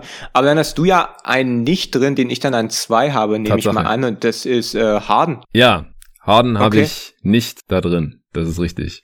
Okay, ja, Harden habe ich an, an zwei, aber hätte auch gut und gerne an drei sein können, weil er, finde ich, den besten Basketball seiner Karriere spielt, mhm. jetzt gerade in Brooklyn. Was natürlich ist es auch leichter für ihn jetzt, den besten Basketball zu spielen als in, in Houston. Von daher muss man das ein bisschen relativieren, aber nichtsdestotrotz denke ich, dass er jetzt, weil die Rahmenbedingungen anders sind, wirklich genau so spielen kann, wie er am aller, allerbesten ist, dass er mehr für die Leute auflegt, dass er nicht mehr gedoppelt und getrappt wird und von, von drei Verteidiger verteidigt wird, sobald er über die Mittellinie ja. geht. Das heißt, er hat es jetzt äh, deutlich leichter, ähm, hat 26 Punkte pro Spiel, 11 Vorlagen, 123er ja. Offensive Rating, extrem effizient. Und was halt nochmal, und dazu kommt, dazu kam heute, heute erst äh, eine Analyse, und zwar ging's, geht's da um seinen Floater. Und dieser Floater von Harden ist unfassbar gut geworden. Und der Floater war, er hatte den immer, und der war immer was, was er auf jeden Fall in seinem Arsenal hatte und zu dem er gehen konnte. Ja, das, ich wollte gerade sagen, das ist ja ein heißes Thema gewesen in letzter Zeit. Hast du es mitbekommen? Okay. Äh, Nate Duncan wurde so fast gecancelt auf, ja, genau, auf Twitter, ja, weil er ja, gesagt hat, dass sein dass Hardens Floater jetzt äh, eine Waffe geworden ist. Und ja, ja, da, da kam auch die Inspiration für das Video her. Ja, ja. Das dachte ich mir. Genau, er, er meinte ja, dass ähm, Defenses ihn in Houston den dazu zwingen wollten irgendwie. Ja. Ich glaube, es war ein bisschen unglücklich formuliert. Der Floater war halt das kleinste Übel. Exakt. Du gibst ihm nicht seine ISO, wo er den Stepback-Dreier nimmt. Du, du, du lässt ihn nicht direkt zum Korb gehen ja. und du lässt ihn nicht den Lob spielen für einen Dank und du faulst ihn nicht. Das heißt, der Floater ist halt das, was du als Defense am ehesten siehst. Ja. Und in Midranger hat er nicht genommen. Es gab nur noch den genau. Floater, genau. den man ihm geben konnte und der, er hat ihn halt früher nicht so hochprozentig, ganz so hochprozentig getroffen wie jetzt und auch nicht so viele genommen. Deswegen, was ist genau. denn jetzt falsch daran, wenn man sagt, dass der Floater besser ist als, als früher und er trifft ihn jetzt halt so gut, dass man ihm den halt nicht mehr geben sollte? Genau. Der Floater ist jetzt zu etwas geworden, was du einfach ihm irgendwie wegnehmen musst. Und das macht das Ganze jetzt endgültig unmöglich zu verteidigen. Ja. Das, das, dieser Floater, also es war davor schon mehr oder weniger unmöglich, aber durch diesen Floater ist es halt jetzt. Weil irgendwas musst du abgeben. Ja. Du, du, du kannst nicht, du kannst nicht alles und vor allem nicht, wenn KD und Irving noch daneben auf dem Parkett stehen, dann kannst du erst recht, dann musst du erst recht irgendwas abgeben. Und dieser Floater ist mittlerweile so gut und so und, und er kann in, in verschiedenen Variationen, er kann nach einem Jumpstop oder nach einem Eurostep oder wenn er einfach nur reinläuft. Deswegen, und deswegen habe ich halt Harden äh, hier dann auf, auf dem zweiten Rang, weil er halt eigentlich als Playmaker nochmal ähm, auf einem glaub, anderen Level ist als, als Lillard, aber er hat es halt ja. auch deutlich leichter. Ja, also äh, klar, er ist besser geworden, oder was heißt besser, er funktioniert besser in Brooklyn. Er, interessanterweise scoret er am wenigsten von all diesen mhm. Spielern hier. ja, obwohl ja. LeBron macht nur 25 Punkte pro Spiel. Aber, also er ist, es ist schon krass. Den hast du mit drin? Äh, ich habe ihn noch mit reingenommen, um halt ihn okay. im Vergleich drin zu haben, aber ich habe dann nicht mehr gerankt. Ich habe so versucht, die Top 5 zu ranken und danach habe ich gedacht, fuck it. Also ich argumentiere jetzt auch nur wirklich die Top 3 und Harden ist halt nicht drin. Ob ich den jetzt auf 4, 5 oder 6 habe, ist eigentlich egal. Er ist der effektivste Playmaker von all diesen hier, aber wie gesagt, er profitiert dann da halt auch schon von seinem Umfeld. Er macht auf jeden Fall die meisten Assists. Da lässt sich nichts gegen sagen. Was die individuelle Effizienz angeht mit 122 ist natürlich sehr gut im Liga-Vergleich. Aber jetzt von diesen Kandidaten ist es halt eher so im, im Mittelfeld. Also es gibt halt vier Spieler, die auf jeden Fall besser sind mit meinen Top 3 halt, mit Lillard, Leonard. Und ich glaube, wir haben beide Jokic auf 1, das können wir jetzt einmal mal sagen, oder? Ja, gut. Die drei sind effizienter äh, und auch Embiid ist effizienter. Embiid ist übrigens der Topscorer von all diesen Spielern. Der macht knapp die meisten Punkte gerade kurz vor Lillard und Curry die knapp unter 30 liegen. Und äh, Embiid hat auch, aber er ist halt noch ganz knapp vor denen. Äh, Doncic hat auch 29, irgendwas. Also, das sind so die, die Topscorer gerade. Ach nee, Beal macht 31, den habe ich auch mal noch mit reingenommen hier, aber der fällt schon deutlich ab im Vergleich zu den anderen, was äh, Playmaking angeht für andere, was auch die individuelle Scoring-Effizienz angeht. 114 Offensivrating ist das schlechteste von allen hier. True Shooting von 60%. Ist kein schlechter Wert, aber ist halt das schlechteste von diesen Freaks hier. Also der ist dann auf 10 wohl hier, obwohl er Topscorer der ist. Auch die Offense, man sagt immer, ja Gott, er hat so schlechte Mitspieler und so. Die Offense mit Beal auf dem Feld ist auch die schlechteste von allen Spielern hier. Also egal wie schlecht die Offense des Teams unterm Strich ist, wenn die Spieler drauf sind, dann haben die alle mindestens ein Offensivrating von 115, so LeBron, Steph Curry, die echt nicht die besten offensiven Mitspieler haben. Äh, und Beal ist da halt noch mal ein bisschen drunter. Also der fällt da schon ein bisschen ab. Und Harden, was mich bei dem halt wirklich stört, ist, dass äh, ja, die Nets haben eine gute Offense, eine sehr gute Offense, wenn er spielt. 120er Offensivrating, es ist hinter Lillard, Jokic und auch Leonard, was deren On-Wert angeht, wenn die drauf sind. Aber das Problem ist, dass die Brooklyn Nets tatsächlich effizientere, eine effizientere Offense laufen, wenn Harden sitzt. Die sind um 1,3 Punkte besser, Aha. wenn Harden nicht spielt. Klar, meistens, wenn Harden nicht spielt, ist mindestens ein Irving drauf. Jetzt in letzter Zeit aber auch nicht immer. Oft war noch ein Durant da und die hatten halt schon. Ja? War das wirklich oft? KD hat doch noch, KD und Harden haben doch noch nicht viel zusammen gespielt, ja, oder? Genau, aber das Ding ist ja auch, da zählt ja sein? schon die Zeit mit rein vor dem Trade, weil es ist ja einfach nur die Zeit, in der Harden so. nicht auf dem Feld ist. Verstehst du? Ach so, okay. Ja. Also die Sample Size ist jetzt auch nicht besonders klein. Also du hast es quasi verglichen Brooklyns ähm, Offensive ohne Harden das ganze Jahr über. Exakt. Okay, ja. Na gut, ist halt die Frage, ob man das, ob man das so gut vergleichen. Also Na, ja, doch das, kann man. Das Problem ist halt, also ich, ich finde es auch nicht schlimm, weil es ist nicht so, dass die Offense schlecht ist, wenn er spielt. Die ist, es ist die viertbeste von diesen zehn hier, keine Frage. Aber es sieht halt ein bisschen komisch aus äh, im Vergleich zu allen anderen Spielern, die die Offense halt so viel besser machen, wenn sie, wenn sie spielen. Aber dadurch, dass die Offense halt auf so einem krassen Niveau ist, mit oder ohne Harden, äh, ist es jetzt kein, kein großer Faktor. Aber die Spiele sind alle so nah beieinander. Also ich habe hier letztes Mal, als ich mit Nico aufgenommen habe, wir waren auch echt am Straucheln. Und deswegen habe ich gedacht, das passiert mir dieses Mal nicht mehr. Und ich habe mir das alles super genau angeschaut. Und das ist halt das eine Ding, warum ich Harden jetzt hier halt aus der Top 3 rausschieben würde. Ist halt die Frage, wie gut, wenn KD und Irving jetzt mit Harden mehr zusammen gespielt hätten, ist, wie gut dann die Nets Offense gewesen wäre ja. in den Minuten mit Harden. Das ist das Ding. Aber es ist ja. halt hypothetisch. Muss man erst noch ja, sehen. Auf jeden Fall. Und dann sehe ich halt, dass Nikola Jokic eine bessere Offense hat, wenn er auf dem Feld ist mit den Nuggets als Harden, wenn er auf dem Feld ist mit den Nets. Und wenn Jokic auf dem Feld ist, dann ist die Nuggets Offense um fast 15 Punkte besser. Das ist der beste Wert von allen Spielern hier. Er macht selber 27 Punkte pro Spiel, 9 Assists, 131er Offensivrating, 130 Points per Shot Attempt, 65% True Shooting. Also egal, was man sich jetzt anguckt, das ist alles krank. Assist Percentage 37,5% ist auch äh, einer der, der besseren Werte hier. Nur Harden und Doncic sind da drüber, also der drittbeste Wert und das hat als Center. Und er hat die meisten Minuten gespielt von allen. Also man, egal was man sich hier anguckt, Jokic ist irgendwie auf dem ersten oder zweiten Platz, außer bei der Usage. Die ist ähm, die zweitniedrigste. Nur Leonard hat eine noch niedrigere, aber halt auch über 30 Prozent und alles über 30 Prozent ist schon viel. Hier gibt's halt noch Dudes, die noch mehr Abschlüsse nehmen, weil sie halt 30 Punkte pro Spiel machen. Könnte vielleicht sogar noch ein bisschen mehr machen bei seiner Effizienz. Noch ein paar Usage-Prozentpunkte nach oben gehen und dafür halt nur noch ein 127er Offensivrating oder sowas. Aber er ist der beste Offensivspieler für mich diese Saison. Ja, eine Quote noch, äh, Freiwurfquote. War er im letzten Jahr bei 81, jetzt ist er bei 87, was auch nochmal ja. für einen Center ein Heft. Also ich nütze eigentlich Freiwurfquoten nicht so. Wurde mir auch neulich in einem Video kommentiert, ein bisschen mehr Freiwurfquoten äh, nutzen soll, weil ich das eigentlich immer so komplett weglasse. Okay. Aber das war auf jeden Fall was, äh, was auch ins Auge gestochen ist. Ja, Jokic, Dreh- und Angelpunkt, der, ja. der offensiv, der dominanteste offensive Spieler in meinen Augen in, in, in diesem Jahr. Einfach der, 42,5% Dreierquote, wie er für seine Mitspieler kreiert. Muss man nicht mehr viel zu sagen. Das ist Wahnsinn. Ja, also es, es wird ja komplett offensichtlich, wenn man auch nur fünf Minuten die Nuggets spielen sieht. Äh, was äh, die Freiwurfquote angeht, also die ist halt nur so wirklich aussagekräftig, wenn man das auch irgendwie mit Volumen kombiniert. Und das ist tatsächlich was, was ähm, mich bei Jokic ein bisschen stört. Er zieht nicht so super viele Fouls. Also seine Freiwurfrate ist, ist es die niedrigste von allen hier? Also zumindest ist sie niedriger als die von Harden, Embiid, Doncic, sogar niedriger als die von Curry. Natürlich, Embiid ist völlig krass mit 63 Prozent und im Vergleich halt Jokic 26 Prozent. Ja, also das ist äh, Lillards ist höher. Äh, wo haben wir es? Ich hatte das nicht abgetippt, deswegen habe ich es gerade nicht parat. Äh, nur Chris Paul, den hatte ich mir auch noch angeschaut, aber das ist eigentlich kein echter Kandidat. Also von allen, die ich jetzt hier in dieser Top 10 drin habe, also Kawhi, LeBron, Bradley Beal, Janis, Harden, Jokic, Lillard, Embiid, Doncic, Curry, äh, da hat Jokic halt die niedrigste Freiwurfrate. Und das ist eigentlich, auch weil er ein Big ist, schon relativ krass, alleine, dass er nicht mehr Freiwürfe zieht. Ja, ist halt sehr Pass First und dann halt auch äh, relativ viele Midrange-Würfe. Dreier zieht halt nicht so wirklich super aggressiv äh, ja, zum Korb. Dafür ist er halt auch nicht athletisch auch, genug. Ja. ja, das ja, das erklärt das ein bisschen. Trotzdem der beste Offensivspieler. ja, 100, 131er Offensive Rating ist schon absurd. Bei einer Usage Rate von über 30, ja, es ist einfach nur krank. Hätten wir jetzt hier auch über Zion sprechen müssen? Ja, ich weiß so, vielleicht erwähnen, aber ich glaube, dass er, hm, nee, also mittlerweile hat er auch ein Offensivrating von fast 130 und Usage Rate von 30 Prozent. Also 126, ja, ja, ja, ja, okay, doch, ja.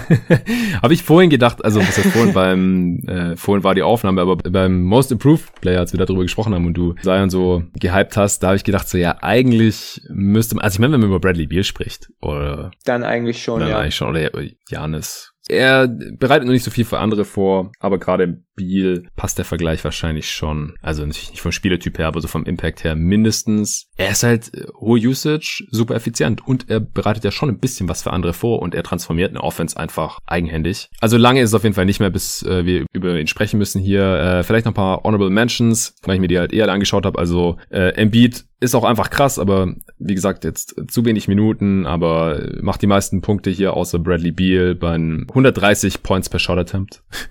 er True Shooting von 65 Prozent ist sogar noch ein bisschen besser als das von Jokic.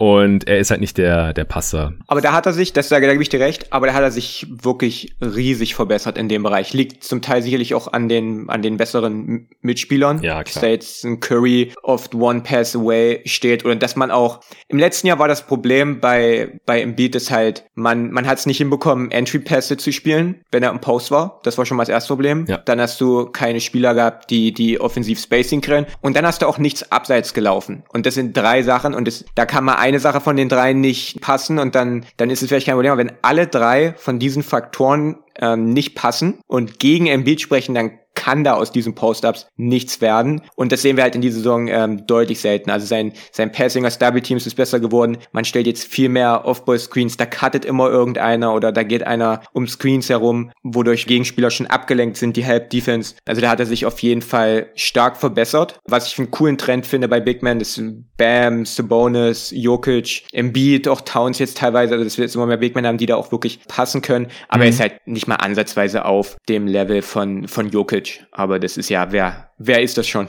ja, er ist halt auch nicht auf dem Level der ganzen anderen Creator hier. Also nicht mal 17% Assist Rate. Das ist für ein Big ist es gut. 87. Percentile, keine Frage. Aber alle anderen sind halt deutlich über 20%. Selbst Beal, selbst Kawhi, die da jetzt nicht die Vorzeigebeispiele sind. Da fällt er halt hier in dieser elitären Gruppe schon ein bisschen ab. Was war das jetzt für eine Statistik? Assist Percentage. Da bin ich bei Embiid, ist dieses Jahr aber besonders aufgefallen, dass er super viele von diesen Hockey-Assists einsammelt. Das heißt, er mhm. kreiert irgendwo einen Vorteil und dann geht der Pass raus und dann läuft er und dann, das sehen wir ständig. Also ich weiß nicht, wie das bei den anderen Kandidaten ist, ob das bei allen so ist. Würden die direkt geworfen werden und halt getroffen werden, dann wäre halt seine Assist-Quote deutlich höher. Ähm, und diese Hockey-Assists, die kannst du halt nicht statistisch irgendwie messen. Also ich weiß nicht, würden jetzt schon mit, mit Leuten wie Kawhi oder Beal, denke ich, so auf eine Stufe stellen, auch wenn man es schlecht miteinander vergleichen kann, weil sie es halt auf unterschiedliche Art und Weise machen. Aber zu denen zumindest. Hockey-Assists werden schon noch getrackt, habe ich jetzt nicht Echt? gemacht. Ja, muss ich mal okay. gucken. Okay. Ja. Ist, äh, auf, auf NBA.com oder? Weiß ich nicht. Äh, bei den bei den Celtics zum Beispiel war das ja ein Thema, dass sie äh, die wenigsten oder mit die wenigsten Hockey Assists der ganzen Liga haben zum Beispiel. Also irgend auf ein Team gemessen oder oder auf, auf ein Spiel. Ja, Team. okay, gut. Das lässt sich auf einen Spieler schlecht schlecht sagen, wer da das äh, oder wer dann den ersten Pass gespielt hat oder wann das dann. Weil manchmal sind es ja auch zwei Pässe, die dann weitergespielt werden. Hm, aber ich glaube, als Hockey Assist ähm, werden nur die Pässe definiert, die hm, ja, den stimmt. Pass zum Assist direkt vorausgehen. Ja, nee, ist ist ein interessanter Punkt und es gibt natürlich Spieler, die tendenziell äh, nur passen, wenn dann direkt geworfen wird und es zu einem Assist führt und andere, die machen halt tendenziell das richtige Play, auch wenn sie wissen, dass der, zu dem sie jetzt passen, nicht Kannst werfen Namen nennen. nee, das lassen wir jetzt. ähm, ja, wen wollte ich noch nennen? Ach ja, genau, Luca, der hat sich im Vergleich zur letzten Saison teilweise nicht, nicht weiterentwickelt. Also 115er Offensivrating gehört hier zu den schlechteren. Und er hat halt die größte Usage mit ziemlich großem Abstand. Der einzige, der annähernd an 40% Usage dran ist. Also 40% äh, der Abschlüsse seines Teams nimmt oder daran beteiligt ist. Laut Clean Glass, da sind auch noch die Assists mit drin. Deswegen ist er hier so weit vorne, weil er halt äh, ja fast 30 und 10 so annähernd auflegt. Und das True-Shooting mit 60% ist auch mit Beal zusammen das äh, schlechteste hier. Es ist natürlich nicht schlecht im Liga-Vergleich, immer noch überdurchschnittlich, aber wie gesagt, die anderen sind halt alle deutlich über 60, teilweise mittleren 60er Prozentbereich hier. Deswegen äh, habe ich ihn jetzt hier nicht annähernd in der Top 3 auch drin. Und die äh, Mavs Offense, die ist zwar noch sehr stark, wenn er spielt, aber die gehören halt auch nicht zu den besten vier, wenn Luca auf dem Feld ist, im Vergleich mit den anderen Spielern hier. Bei Luca würde ich, ne, gebe ich dir auf jeden Fall recht. Da würde ich aber halt eine Sache noch ergänzen, äh, und zwar hat er sich in einem Bereich halt schon extremst weiterentwickelt und das ist sein äh, Dreierwurf. Ja, ja, der fällt ähm, Ich weiß, besser. ich sage das hier alle auf fünf Minuten, aber da habe ich ein Video zu gemacht, das ist noch nicht allzu lange her.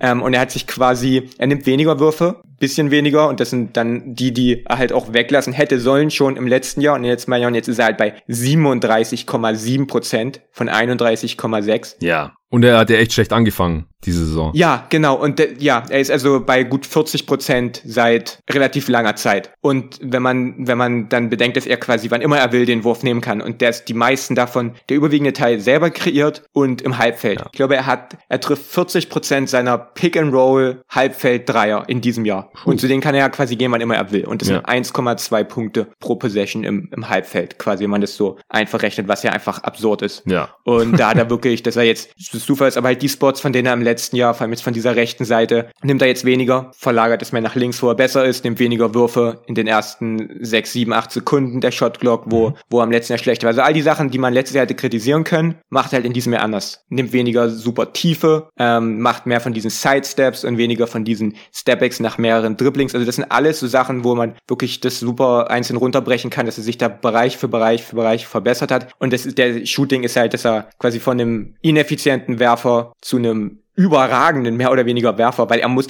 die Sache bei Luca ist halt auch nicht, er muss keine, er muss keine 40 oder 41 oder 42 Prozent treffen, um ein effizienter, selbst wenn Luca 36 oder die 37 Prozent ja. so trifft, weil, wie gesagt, kreiert sie sich alle selber und fast alle im Halbfeld und deswegen ist dieses Dreier-Shooting schon ein ziemlicher Gamechanger. Ist dann die Frage, warum er trotzdem dann nicht effizienter ist in diesem Jahr, weil ich meine, da, dafür, dass die Dreierquote so explodiert ist, ist das Offense-Rating ist runtergegangen um einen Punkt, True-Shooting ist minimal hochgegangen, da äh, ist halt dann die Frage, an welchen anderen Stellen er dann ein bisschen nachgelassen hat. Das kann ich dir jetzt auch gar nicht unbedingt sagen auf den ersten Ja, gut, Blick. also äh, laut Basketball Reference ist das Offensivrating um einen Punkt abgefallen, also ist quasi auf demselben ja, genau. Niveau. Er macht gleich viel Turnovers bei weniger Assists. Das ist es halt. Das ist der Grund. Das fließt ja ins Offensive Rating mit rein. Weil, mhm, äh, ja. wenn das True Shooting besser geworden ist, dann kann es nur noch über die Turnovers kommen. Und da wird das aber mit den Assists abgeglichen, weil ähm, ein Spieler, der viele Assists vorbereitet, darf natürlich nicht dafür abgestraft werden, dass mhm. er mehr Turnovers hat. Also er ist quasi auf demselben Niveau. Aber innerhalb der Saison, da hat er sich jetzt schon äh, gefangen bzw. verbessert. Also der Trend zeigt ganz klar in, in die richtige Richtung. Er hatte einen sehr schwachen Start, weil er nicht in Form war. Und die Mavs an sich, das war ja ein Trümmerhaufen die ersten paar Wochen. Ja, ich fand es auch ein bisschen übertrieben, habe ich auch im Pod mal gesagt, so, dass man dann auch direkt Luca so hart kritisiert hat. Und äh, es wurde ja allgemein noch angezweifelt, ob er irgendwie genug Shooting-Touch hat oder irgend sowas. Fand ich total Quatsch. Das halbe Team hat gefehlt am Anfang ja, der Saison. Also, dass er nicht, dass Luca nicht werfen kann oder sowas, kompletter Bullshit. Februar, März trifft er jetzt 43 und 44 Prozent seiner Dreier.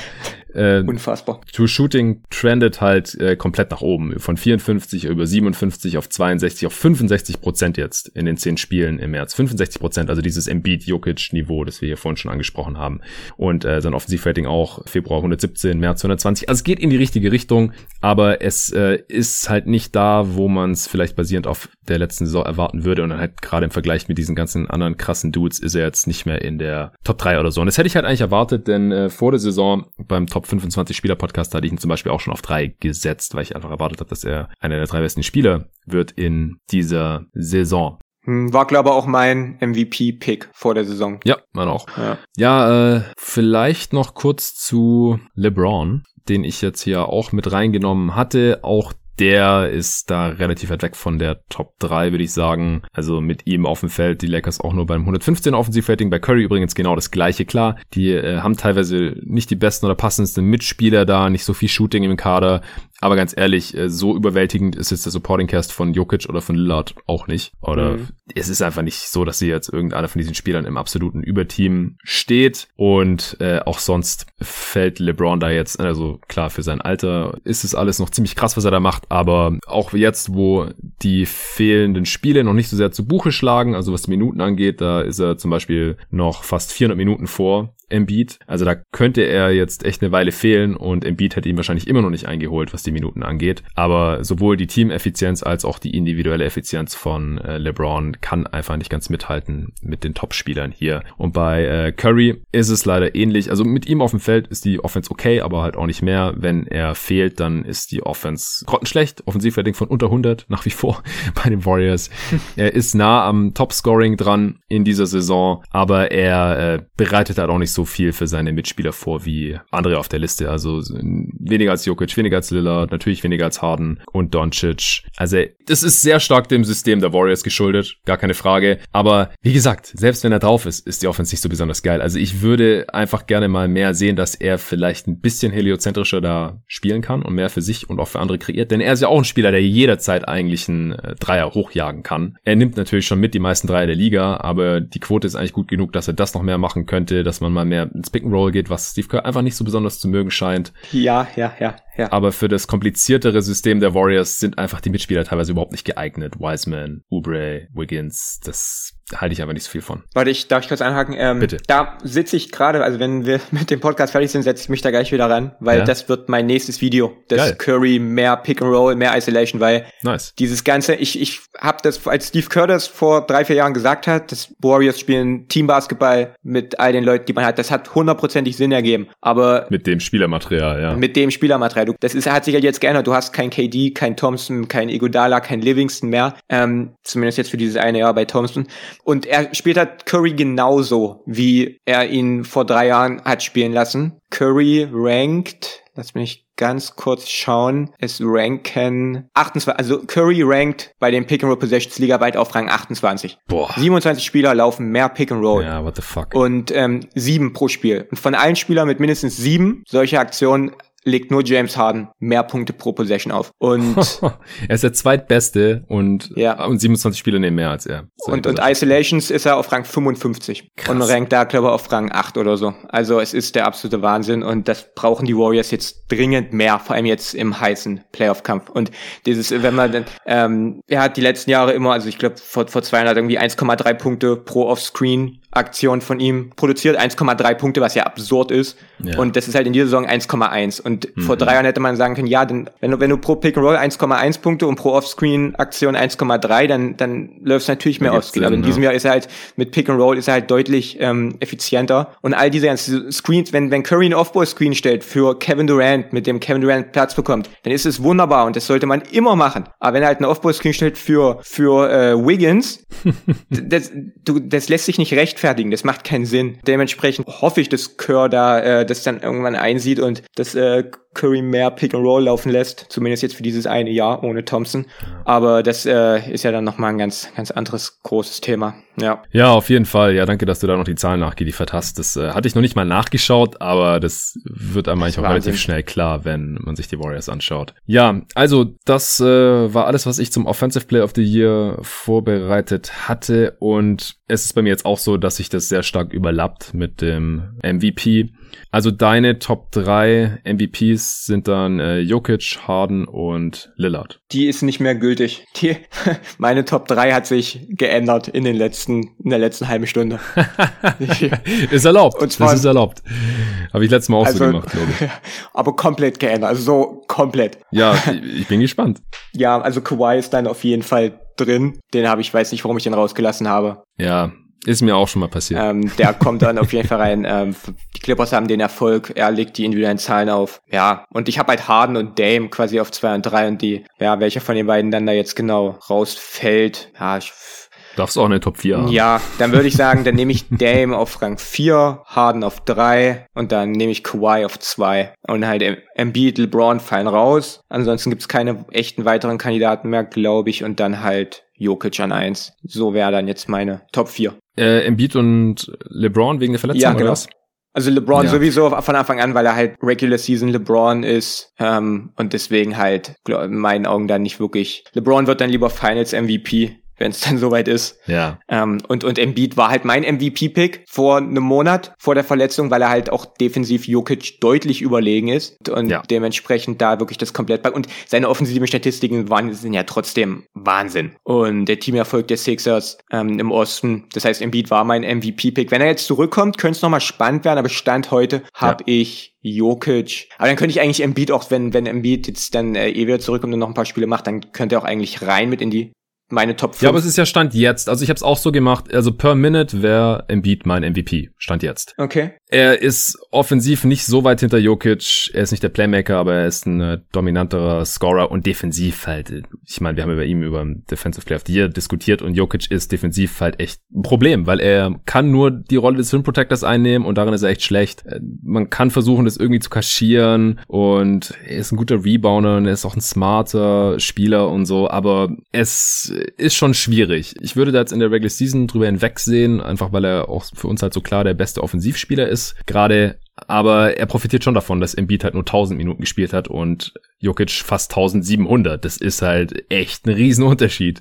Deswegen hat Embiid jetzt gerade keine Chance, wenn er jetzt nicht mehr viele Spiele verpasst bis zum Ende der Saison dann kann das vielleicht nochmal spannend werden. Und ich habe keine Ahnung, wo da die Voter die Grenze setzen. Sollte ich vielleicht mal gucken, wie das bei vergangenen MVPs war, also was so die wenigsten Minuten oder Spiele waren, die ein MVP noch gespielt hat. Ich meine mich zu erinnern, dass Curry eine Saison auch mal relativ viel verpasst hatte.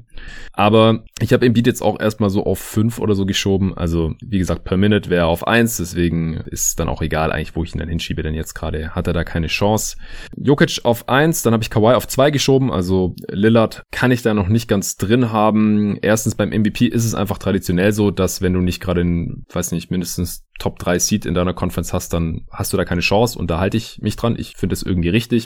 MVP-Leistung kann man eigentlich nur in einem Contender bringen, sag ich jetzt mal. Also ich fand den MVP-Award für Westbrook damals auch daneben, weil das war halt schon immer so. Und auf einmal gewinnt jemand, der halt ein Team hat, das Probleme haben wird, die zweite Runde zu erreichen und niemals um Titel mitspielen können wird. Also wenn man mit riesigem weiten Abstand der beste Spieler ist oder der einzige wirklich gute Offensivspieler ist in seinem Team, dann hast du einfach nochmal ganz andere Freiheiten auch. Also nicht nur Pflichten und Lasten, sondern auch andere Freiheiten, als wenn du bessere Mitspieler hast. Und dann kannst du natürlich auch krassere Stats auflegen und dann kannst du auch individuell eine krassere Saison spielen und dann kannst du vielleicht der Offensive Player of the Year sein oder Most Outstanding oder was weiß ich, aber halt nicht das, was ich als MVP definieren würde. Und deswegen schiebe ich Lillard da ein bisschen nach unten. Auch wenn die jetzt im, im Standing gar nicht so weit weg sind von von den Nuggets, aber das liegt ja auch ein bisschen an der Klatsch-Performance von den Blazers und dass sie ihr Netrating halt outperformen, weil vom Netrating her sind die Nuggets halt meilenweit vor den Blazers. Also das ist äh, gar kein Vergleich. Und das macht ja auch, halt macht ja auch Sinn, ab. wenn die Blazers in jedem Spiel in die äh, ja. Klatsch, in die, in die Klatschzeit rein müssen. Richtig. Ja.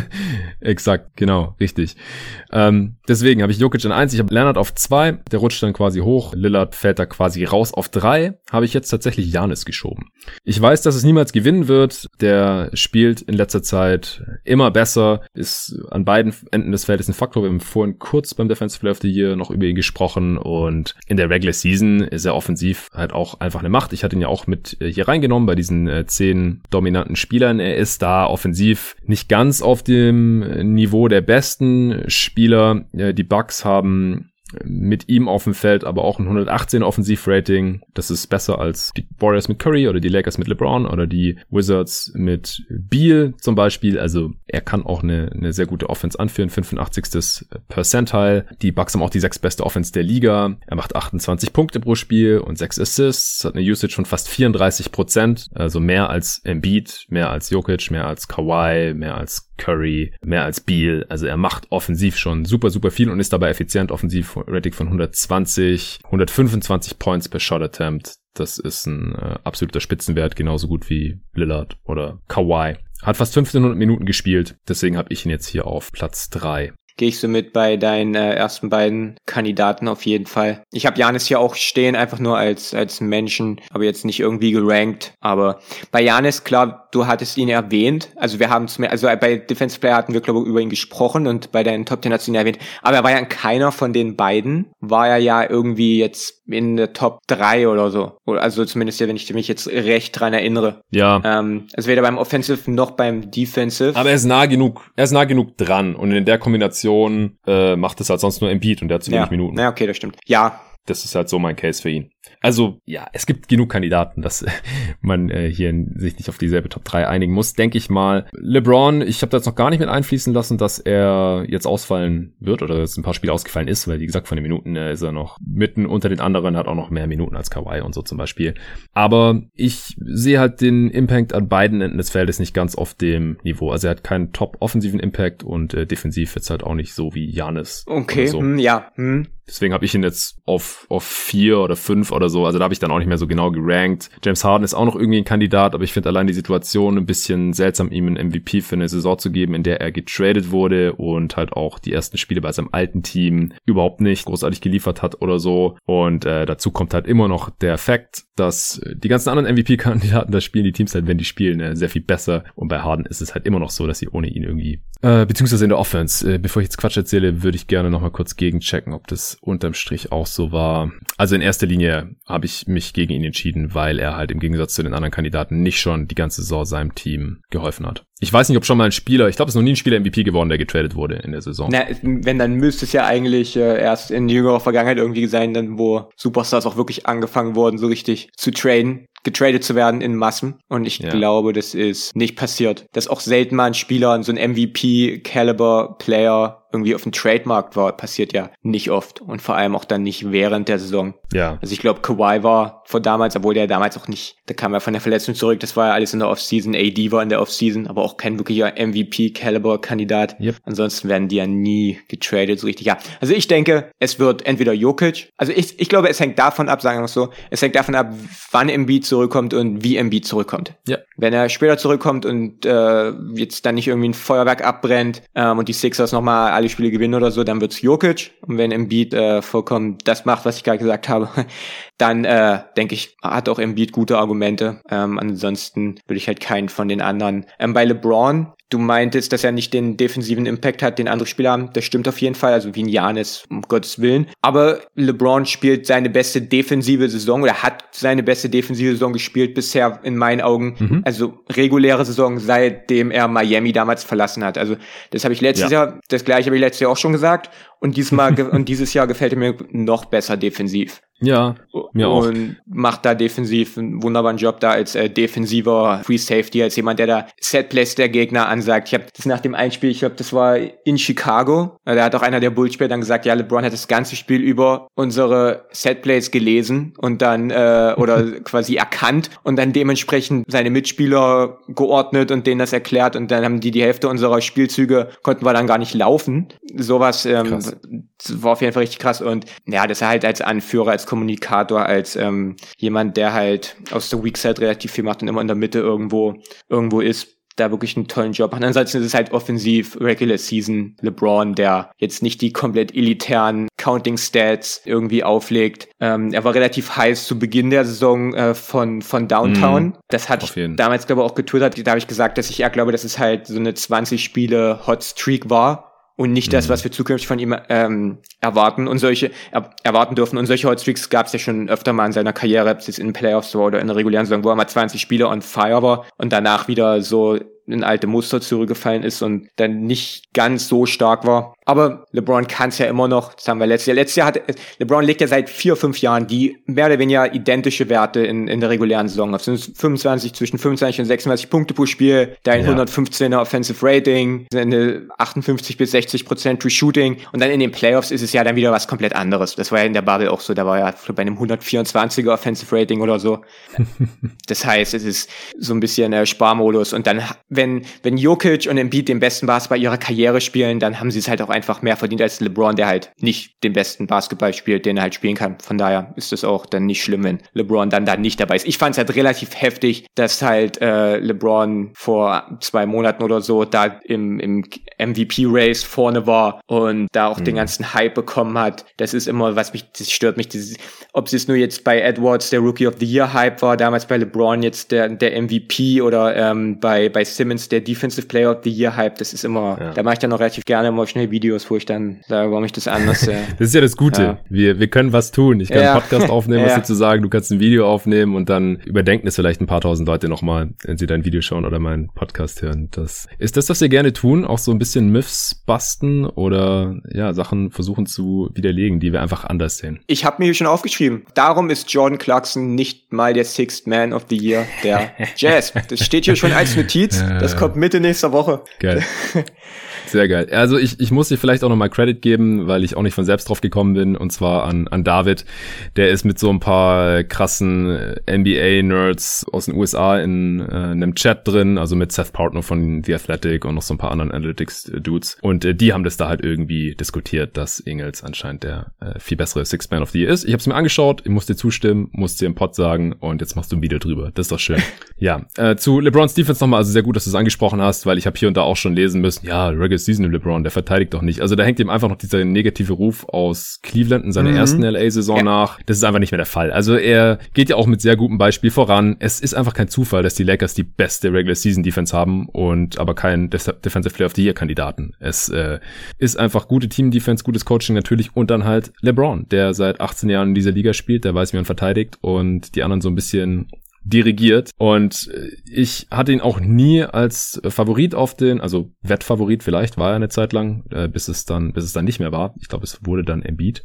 Und jetzt mit der Verletzung, also wenn er wirklich vier, fünf, sechs Wochen draußen ist, dann hat er keine Chance mehr.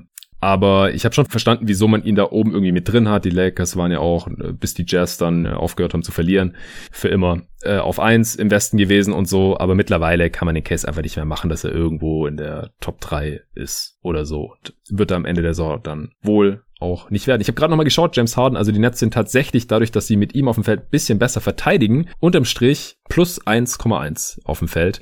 Und wenn man über Most Valuable spricht, dann finde ich, sollte man das halt noch ein bisschen besser ablesen können. Aber es ist halt wirklich Erbsenzählerei. Also man kann auch für Harden irgendwie einen Case machen. Aber ich finde auch, er hat schon wieder ein bisschen zu viel MVP-Hype bekommen. Also man ist halt auch ein bisschen an ihn gewöhnt als MVP-Kandidaten. Und jetzt sind die Nets halt auf Platz eins im Osten. Und Harden ist Assist-Leader der Liga und macht immer noch 26 Punkte im Schnitt. Und ohne KD und teilweise ohne Irving und so ich verstehe schon, woher das kommt, aber es gibt halt genug andere Kandidaten dieses Jahr. Ich glaube nicht, dass es Janis werden kann. Unmöglich, dass er dreimal in Folge MVP wird, ohne dass ein Riesenhype generiert wird und der wird nicht kommen, denn dazu hätten sie jetzt in der Regular Season so gut sein müssen wie die Jazz oder so, mindestens. Und äh, Kawhi sehe ich auch eher nicht, wobei der Case dagegen mittlerweile so ein bisschen verstummt. Ich habe es noch vor ein paar Monaten für unmöglich gehalten, einfach wegen der Playoff-Bubble-Failures letztes Jahr. Äh, ich denke auch, es wird Jokic oder Embiid. Und wenn Embiid jetzt nicht genug Spiele macht, dann wird's Jokic. Alles andere würde mich Stand jetzt schon wundern. Ja, dem habe ich nichts hinzuzufügen. Sehr schön, dann äh, wären wir durch. Hat mega Bock gemacht. Auf jeden Fall. Und äh, sehr coole Diskussion hier mal wieder gehabt. Der zweite Teil ist jetzt auch länger geworden als der erste Teil. Das äh, wundert mich nicht besonders. Äh, vielen Dank dir, Julius, dass du dir hier heute die Zeit genommen hast. Der äh, Pod die Pods werden jetzt so irgendwie über Karfreitag und Ostern erscheinen. Ich hoffe, den ziehen sich viele Leute rein. Ich weiß jetzt nicht, ob ich noch eine Answering Machine mit Nico aufnehmen werde, die dann als nächste Folge zeitnah erscheint oder auch nicht. Das werde ich gleich mal mit ihm abklären, ob wir das noch hinbekommen zeitlich, bevor ich dann über Ostern, wie angekündigt, eine Woche nicht aufnehmen werde, beziehungsweise vielleicht nehme ich sogar doch einen Pod auf zwischendrin, je nachdem, wie das dann läuft mit Arne. Denn äh, ich muss mich nach ihm richten, der gute Mann, der hat wenig Zeit und äh, da ist der Pod halt schon geplant und das äh, würde ich dann ausnahmsweise natürlich machen für ihn, für jeden Tag NBA und natürlich auch für die Hörer. Aber ansonsten ist nächste Woche mal keine Aufnahme geplant. Ich werde natürlich trotzdem weiter die NBA verfolgen und bin auch gespannt auf die Videos, die du hier schon angeteasert hast, Julius. Also checkt auf jeden Fall Just a Kid from Germany auf YouTube aus. Sein Kanal, äh, sehr, sehr interessante Analysen und Videos. Wenn ihr das nicht eh schon getan habt, dann abonniert den Kanal. Vielen Dank dafür. Danke auch nochmal an alle Supporter auf Steady HQ und bis zum nächsten Mal. Ciao.